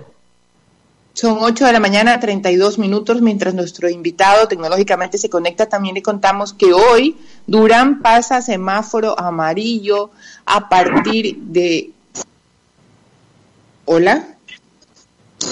Bueno, seguimos contándoles entonces que Durán, que queda muy cerca de Guayaquil y forma parte del Gran Guayaquil, también está en semáforo amarillo. Vamos a estar muy pendientes del desarrollo de Durán en este cambio de color. ¿Está con nosotros ya el coronel Martín Cucalón? Sí, hable, hable. Hable, ¿Aló? Coronel Martín Cucalón, buenos días. Sí, buenos días. ¿Cómo estás, María Josefa? Buenos días, un gusto. Buenos días. Estábamos esperándote porque algún problema tecnológico que en buena hora ya está superado. Así parece. Qué bueno. Martín, eh, lamentablemente alrededor de, de, toda esta pandemia y de este escenario tan delicado que el Ecuador está pasando, amenazas, denuncias, pues el cuerpo de bomberos no se escapa. Y hay una denuncia que ha generado pues en las redes sociales muchísima polémica y quisiéramos pues recibirte, agradecer tu tiempo y escuchar de ti exactamente qué es lo que pasa alrededor de esa denuncia. Adelante, por favor. Sí, buenos días. Esa denuncia es una más de las denuncias infundadas que mete este individuo contra el Cuerpo de Bomberos Guayaquil. Denuncias que las viene presentando hace muchísimos meses y que todas han sido desestimadas y descartadas por las autoridades, ya que todo sale comprobado y que, y que todo se maneja correctamente. Esta nueva denuncia presentada por este individuo, nosotros mismos hemos pedido a la Contraloría General del Estado que venga a hacer la respectiva revisión del caso estamos seguros y convencidos que las cosas saldrán de la manera correcta. Esta no es una institución que esté llena de pillos ni manejada por pillos, es una institución noble y honorable con 185 años de antigüedad que nunca se va a ver empañada por las afirmaciones malintencionadas y dañinas de cualquier persona. Independientemente de, no sé, de la maldad, del deseo de hacer daño que siempre hay, no solamente pues en la ciudad, en el país, en el mundo, eh, ¿cuál sería la intención de este, de este personaje? ¿Ha habido alguna relación entre él y el cuerpo de bomberos? A la final él ha hecho alguna propuesta para celebrar un contrato y fue negado. En fin, tantas cosas. ¿Ha tenido una relación personal con algún o alguna persona eh, que maneje algún departamento del cuerpo de bomberos? Algo. ¿Cuál es el vínculo? No sabemos exactamente cuál es su odio que tiene hacia la institución y hacia mí también y hacia la administración, como él mismo dice. Este tema de aquí viene de mucho tiempo atrás con ciertas exigencias de él. Eh, no es la, única, no es la el único sitio donde él ha salido con problemas. Si uno revisa todo su historial de su vida, de todos lados sale con problemas y con inconvenientes si tú no le cumples lo que él quiere que se haga. Entonces, eh, él fue separado de la institución por actos de indisciplina, por un comité de disciplina que, del cual yo no lo manejo ni tengo nada que ver, y fue retirado. Y este hombre, pues, no ha cesado en su afán de hacernos daño, hasta que cometió su, su, sus comentarios, emitió sus comentarios el día domingo, amanecer lunes, donde me acusaba a mí de haberle puesto una bomba a su carro, a lo cual, pues, el hombre tendrá, pues, que demostrar sus acusaciones. Claro, esas son acusaciones graves que va a tener que demostrar porque mentir ante las autoridades no, no, uno no se sale, uno no sale gratis de esa, de ese acto de, de mentir ante las autoridades. Entonces, para tener un perfil de este personaje, una persona que ha estado vinculada en un cuerpo de bomberos, una persona que fue separada por un acto de indisciplina, ¿se puede saber qué tipo de acto indisciplinario tuvo para separarlo? Este tipo de ataques y de malinformaciones sobre la administración, sobre la institución, no puedan ser toleradas de un miembro nuestro. Esta es una institución abnegada y disciplinada que debemos tener siempre todos el mismo camino y la misma senda que seguir. ¿Hay alguna mm, eh, postura judicial ante la Fiscalía del Cuerpo de Bomberos? Sí, claro, tiene acciones civiles y acciones penales y asimismo también nosotros mismos vamos a comparecer la denuncia que él ha puesto sobre el incendio de su vehículo y como yo le digo, María Josefa, él tendrá que demostrar sus acusaciones. Yo tengo que demostrar mi inocencia porque yo no he hecho absolutamente nada. Ese no es mi estilo. Yo siempre he actuado contra las personas que tienen algún inconveniente con el cuerpo de bomberos o conmigo por la vía legal, que es la vía correcta. Yo soy una persona decente, vengo de una familia decente y no estoy acostumbrado a este tipo de actitudes. ¿Cuánto, ¿Cuánto daño? Bueno, no creo que le haya causado daño, pero es un poco extraño y, hay que, creo yo, a la gente que miente, a la gente que usa las redes para hacerle daño al prestigio de una institución, creo que en el caso de ser demostrado culpable hay que sancionarlo también porque se juega con la fe pública, Martín. Y eso es un valor no solamente de la decencia eh, tuya, de tu familia, de la institución. La fe pública también es un derecho de la gente. Nosotros tenemos el derecho a que lo que se nos esté contando sea separado de la opinión y de la información. la gente que denuncia tiene que decir la verdad. Yo puedo opinar lo que me da la gana, pero denunciar un hecho eh, tiene que tener un, un buen peso de verdad. Por supuesto, yo estoy totalmente de acuerdo. Es muy fácil, es muy fácil hoy emitir cualquier criterio, subirlo a las redes o poner una denuncia como este individuo o unas denuncias como este individuo ha hecho eh, es muy fácil, es muy fácil, pero cuando tú no tienes nada que esconder, es muy difícil que te comprueben las cosas que tú no has hecho. Entonces, el hombre tendrá pues que responder por sus afirmaciones y tendrá que demostrar todas sus acusaciones. Yo estoy convencido que el Cuerpo de Guayaquil va a salir muy bien parado de este, de este evento, de este suceso, ya que esta es una institución que, como yo le digo, siempre se ha manejado de una manera correcta y nadie va a venir a empañar su tradición y su historia. Así será. 8 de la mañana, 39 minutos. Hemos conversado con el coronel Martín Cucalón. Gracias, Martín, por estar con nosotros y contarnos la versión institucional y, bueno, y hasta personal de tu parte con este evento producido en las redes sociales. Suerte en tu gestión y, como siempre, eh, esté llena de éxitos. Gracias, Josefa. Estamos en las órdenes. Buenos días. Buenos días, 8 de la mañana, 31 minutos, 39 minutos. Nos vamos a ir a un corte comercial. Quédese con nosotros que ya volvemos.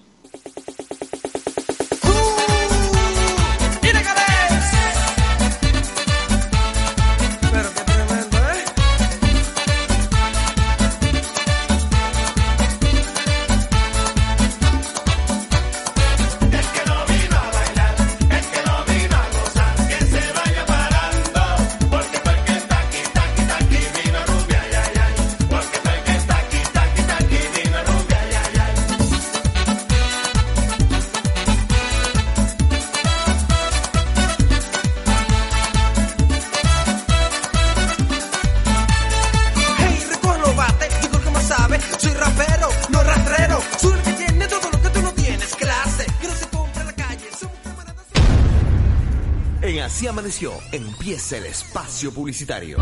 El mundo nos dio una lección de humildad.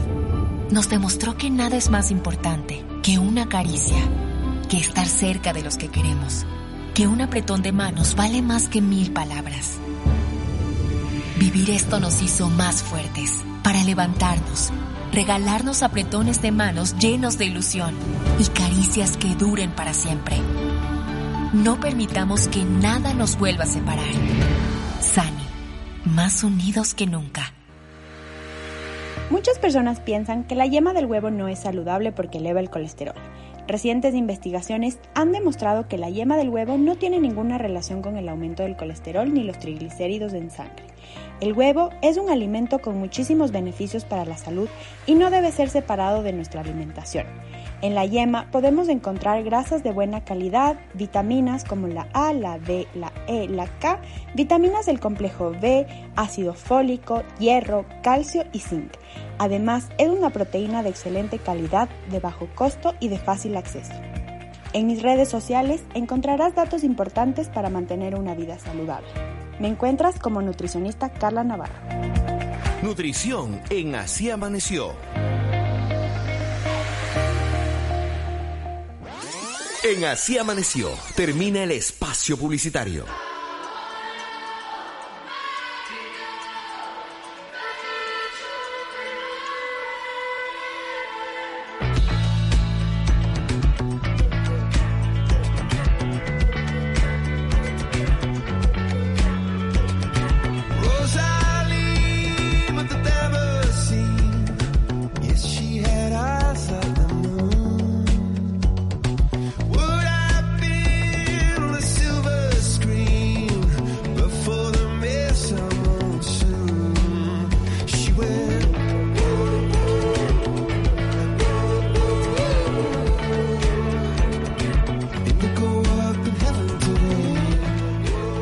Así amaneció.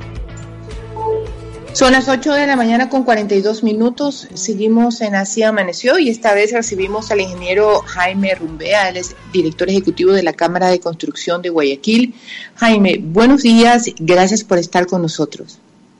Hola María Josefa, qué gusto estar eh, con usted y con su importante audiencia. Una precisión importante, eh, mi, mi rol es de eh, director ejecutivo de la Asociación de Promotores de Vivienda del Ecuador.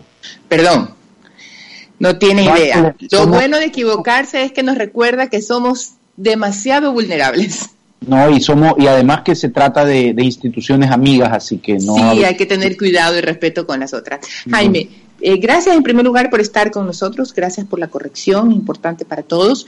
Y en tercer lugar, eh, este COVID-19, pues, ¿qué parte de la vida nuestra no nos ha tocado?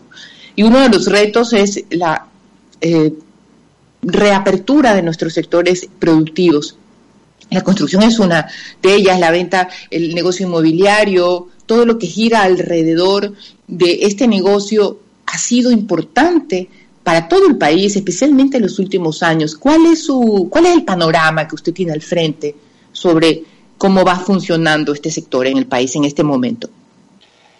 E- Efectivamente, ese contexto que usted eh, da a la pregunta y al sector es importante porque el sector de la construcción y de la construcción inmobiliaria en particular es un sector que eh, tiene encadenamientos productivos con todos los demás sectores, comerciales, industriales. eh, generalmente para producir inmuebles se utiliza en esencia materiales o, mano de obra, digamos, o recursos nacionales. En ese sentido, eh, cada, cada unidad de vivienda, por ejemplo, mueve muchísimo comercio, muchísima industria y, y el sector en su conjunto mueve pues, más, de, más de medio millón de empleos directos. Em, eh, por lo que tiene una importancia trascendental y transversal a la economía. El, el sector, ahora respondiendo a su pregunta, está en un proceso de reactivación eh, paulatina, eh, dependiendo en parte de los semáforos eh, que van definiendo cada uno de los municipios y dependiendo en parte de la apertura que fue brindando o permitiendo el COE nacional a través de una serie de proyectos pilotos que arrancaron el 27 de abril para poner en práctica protocolos de seguridad y salud ocupacional. así que la cosa va poco a poco en, camino de reactivación. Hemos tenido esta semana eh, gente especializada en analizar, evaluar y proponer cambios de las empresas independientemente de sus sectores. Es importante, dicen los expertos, tomarse un minuto y mirarse para adentro como empresa, hacer una especie de reingeniería, definir perfiles o adecuarlos a esta nueva realidad. La asociación que usted representa sin duda tiene pues un conjunto enorme y eficiente de este tipo de empresas. ¿Cree usted que también van a haber cambios internos?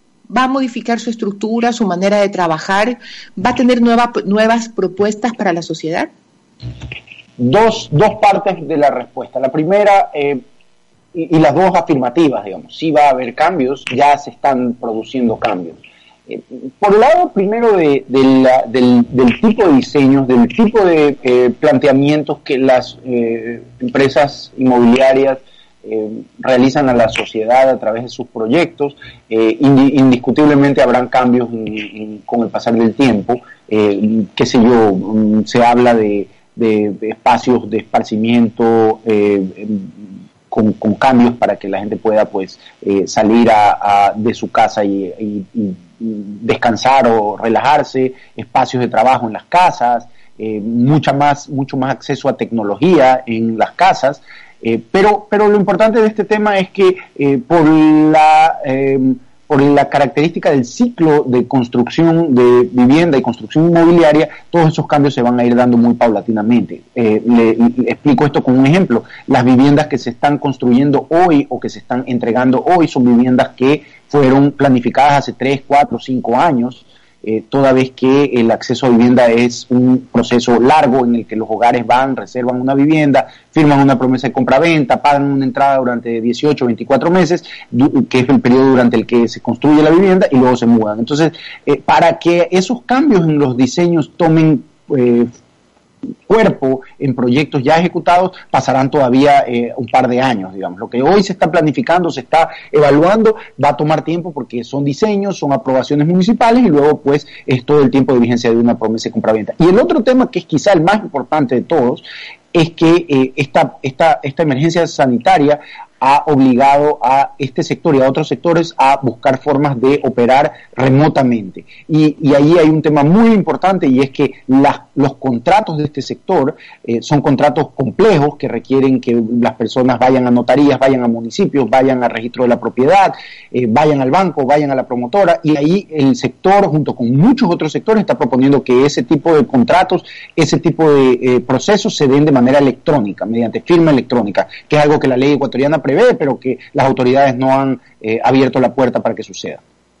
Bueno, el registro de la propiedad, tengo entendido que en la ciudad de Guayaquil está empezando a recibir información, eh, pues vía electrónica y no sé si esté todavía, eh, como todavía el semáforo no se ha pasado, todos los colores, si ya el proceso de inscripción como tal lo pueda perfeccionar, pero en todo caso toma nota del repertorio y, creo que eso es un avance importante porque es cierto, el negocio inmobiliario tiene mucha formalidad en el derecho para perfeccionar esos contratos. Es correcto, el registro de la propiedad de Guayaquil ha dado pasos importantísimos, lidera junto al de Quito el proceso de digitalización de procesos, eh, o digamos el, proceso de digitalización de, sus eh, actividades de inscripción, de otorgamiento de certificados, eh, así que así que ese es un, importante paso. Falta Hay que reconocer, Jaime, que ese proceso de digitalización, aunque no sea muy conocido, hay que concederle el mérito. Hace exactamente 23 años, el que fuera registrador de la propiedad, del abogado Fernando Tamayo Rigail, empezó ese proceso de digitalización y empezó la conexión de la información con el ese entonces municipio de Guayaquil a través de su dirección del catastro. No le quiero restar mérito al actual registro de la propiedad, pero todo lo bueno que tiene, e incluso creo yo que no ha utilizado todo lo bueno que tiene, se lo debe a este gran proyecto que inició el abogado Fernando Tamayo Rigail hace 23 años exactamente. Jaime, ¿cómo ve usted? Yo, la verdad, y ahí es la pregunta más difícil, creo, que en esta situación económica que estamos todos, eh, si bien pueden haber cambios, puede regularizarse de una manera más ágil el trámite, al final del día un negocio se paga con dinero. ¿Qué posibilidades hay eh, de cambiar un poco las ofertas, los plazos, en una sociedad que financieramente también está afectada? Sin duda, sin duda, la situación económica de los, de los hogares ecuatorianos mm, tiene incidencia en su, en su apetito y en su capacidad para acceder a vivienda. Em, Es decir, esperamos eh, las perspectivas para, para, este año en el sector eh, inmobiliario, en el acceso a vivienda, no son las más halagueñas. Eh, sí se espera un repunte luego de este periodo. Habrán hogares que pues eh, descubrieron durante la cuarentena que esa decisión que habían venido aplazando de acceder a vivienda eh, es ahora el momento de tomarla. Y, si bien va a caer y si bien incluso tenemos estadísticas ya, ya para el mes de febrero estaban incrementándose las resiliaciones de contratos, algo importante a tomar en cuenta aquí es que desde enero de este año está en plena vigencia un fondo provisto por organismos internacionales nacionales que eh, complementa o subsidia una parte del valor de, los créditos hipotecarios para viviendas de menos de 90 mil dólares y permite que eh, los hogares accedan a vivienda pagando la mitad de la cuota. Y eso está vigente, no se lo ha difundido, no se ha logrado que, tenga la, atracción que debería de tener porque eh, se vino encima la, la cuarentena, digamos, y la pandemia, pero eh, ese acceso, ese crédito permite que el acceso a vivienda se mantenga y, aquí pues vale la pena la invitación. ¿no? Ecuador es uno de los pocos países en el mundo en el que hay ese tipo de subsidio de tasa y que permite que las personas paguen la mitad de la cuota de lo que pagarían en otras circunstancias cuando acceden a vivienda de 90 mil. Entonces hay que apuntar a ese tipo de mecanismos eh, porque, eh, como dice el viejo adagio del sector, la vivienda sin crédito es como el cariño verdadero, ni se compra ni se vende y si es que hay plata para crédito, hay recursos para crédito y el crédito es barato, como en este caso, eh, eh, eso significa que debería de haber acceso a vivienda.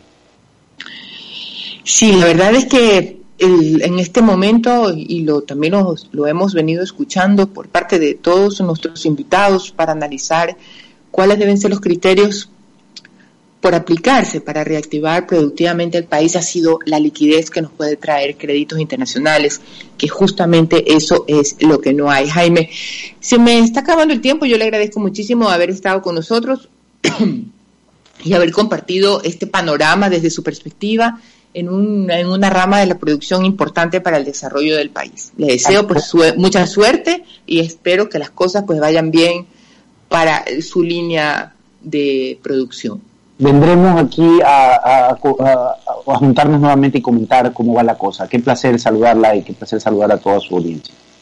Muchísimas gracias, Jaime. Un gusto. Las puertas de Así Amaneció estarán siempre abiertas. Son las 8 de la mañana con 53 minutos. Momento de irnos a un corte comercial. Quédese con nosotros, ya volvemos.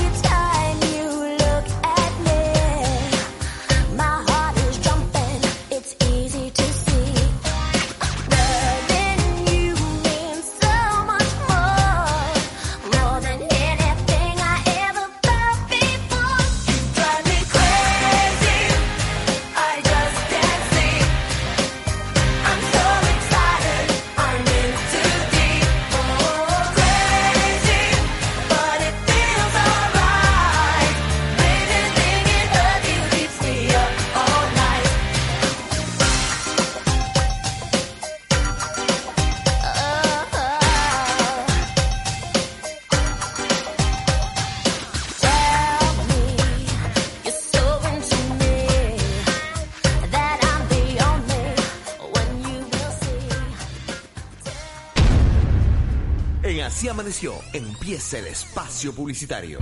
El mundo nos dio una lección de humildad. Nos demostró que nada es más importante que una caricia, que estar cerca de los que queremos, que un apretón de manos vale más que mil palabras. Vivir esto nos hizo más fuertes para levantarnos, regalarnos apretones de manos llenos de ilusión y caricias que duren para siempre. No permitamos que nada nos vuelva a separar. Más unidos que nunca. En Así Amaneció, termina el espacio publicitario.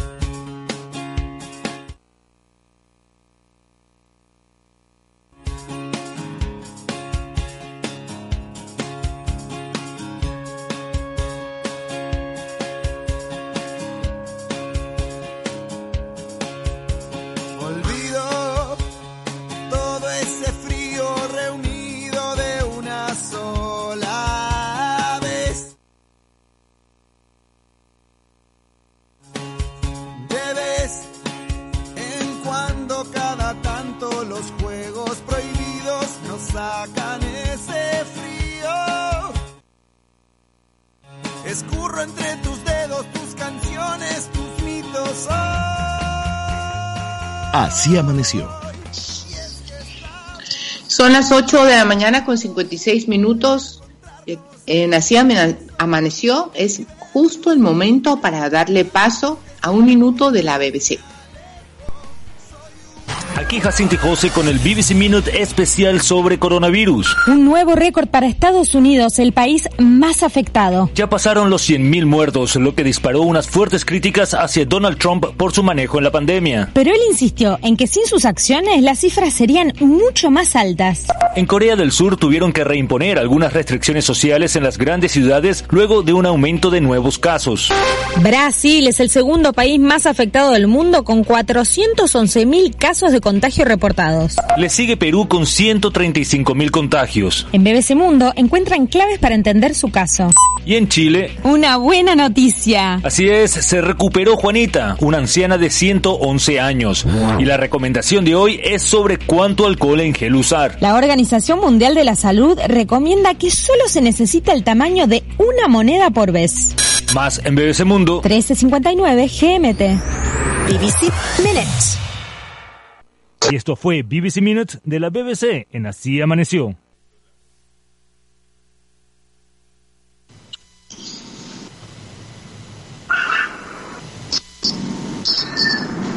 Ocho de la mañana, 58 minutos. Nos toca una revisión, nuestra segunda ronda de titulares en Así Amaneció.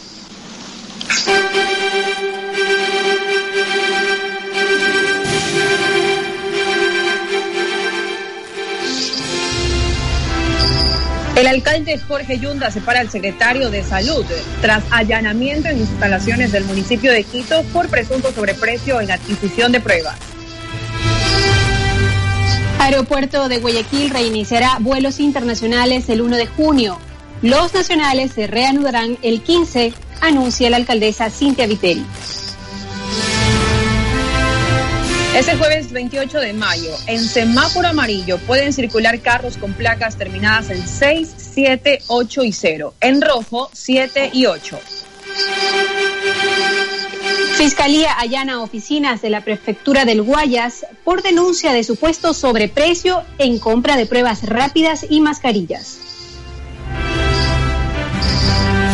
Manta analiza cambio de semáforo rojo a amarillo para la próxima semana. Capaz de transmitir 22 tipos de virus, el mosquito tigre enciende las alertas en Europa. Vecinos de Los Vergeles se quejan por corte de agua de más de 24 horas. COE Nacional modifica las reglas para los tres semáforos desde el 1 de junio.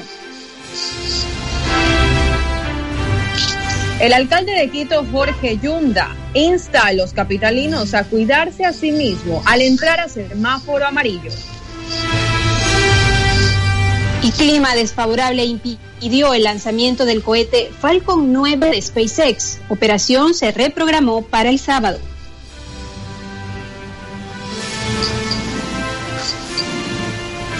Ya son las 9 de la mañana, momento de despedirnos. Lenzi.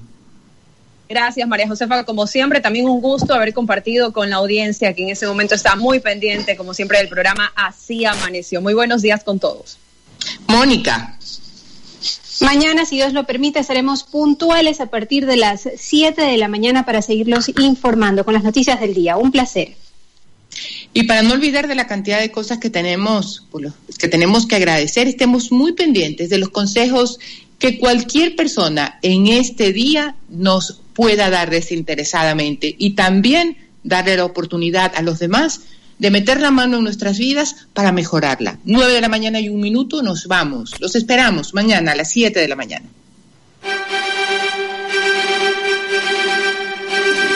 Aquí termina Así Amaneció, bajo la dirección de Ronald Córdoba. Conducción, María Josefa Cornell. Producción ejecutiva, Guillermo Hidalgo.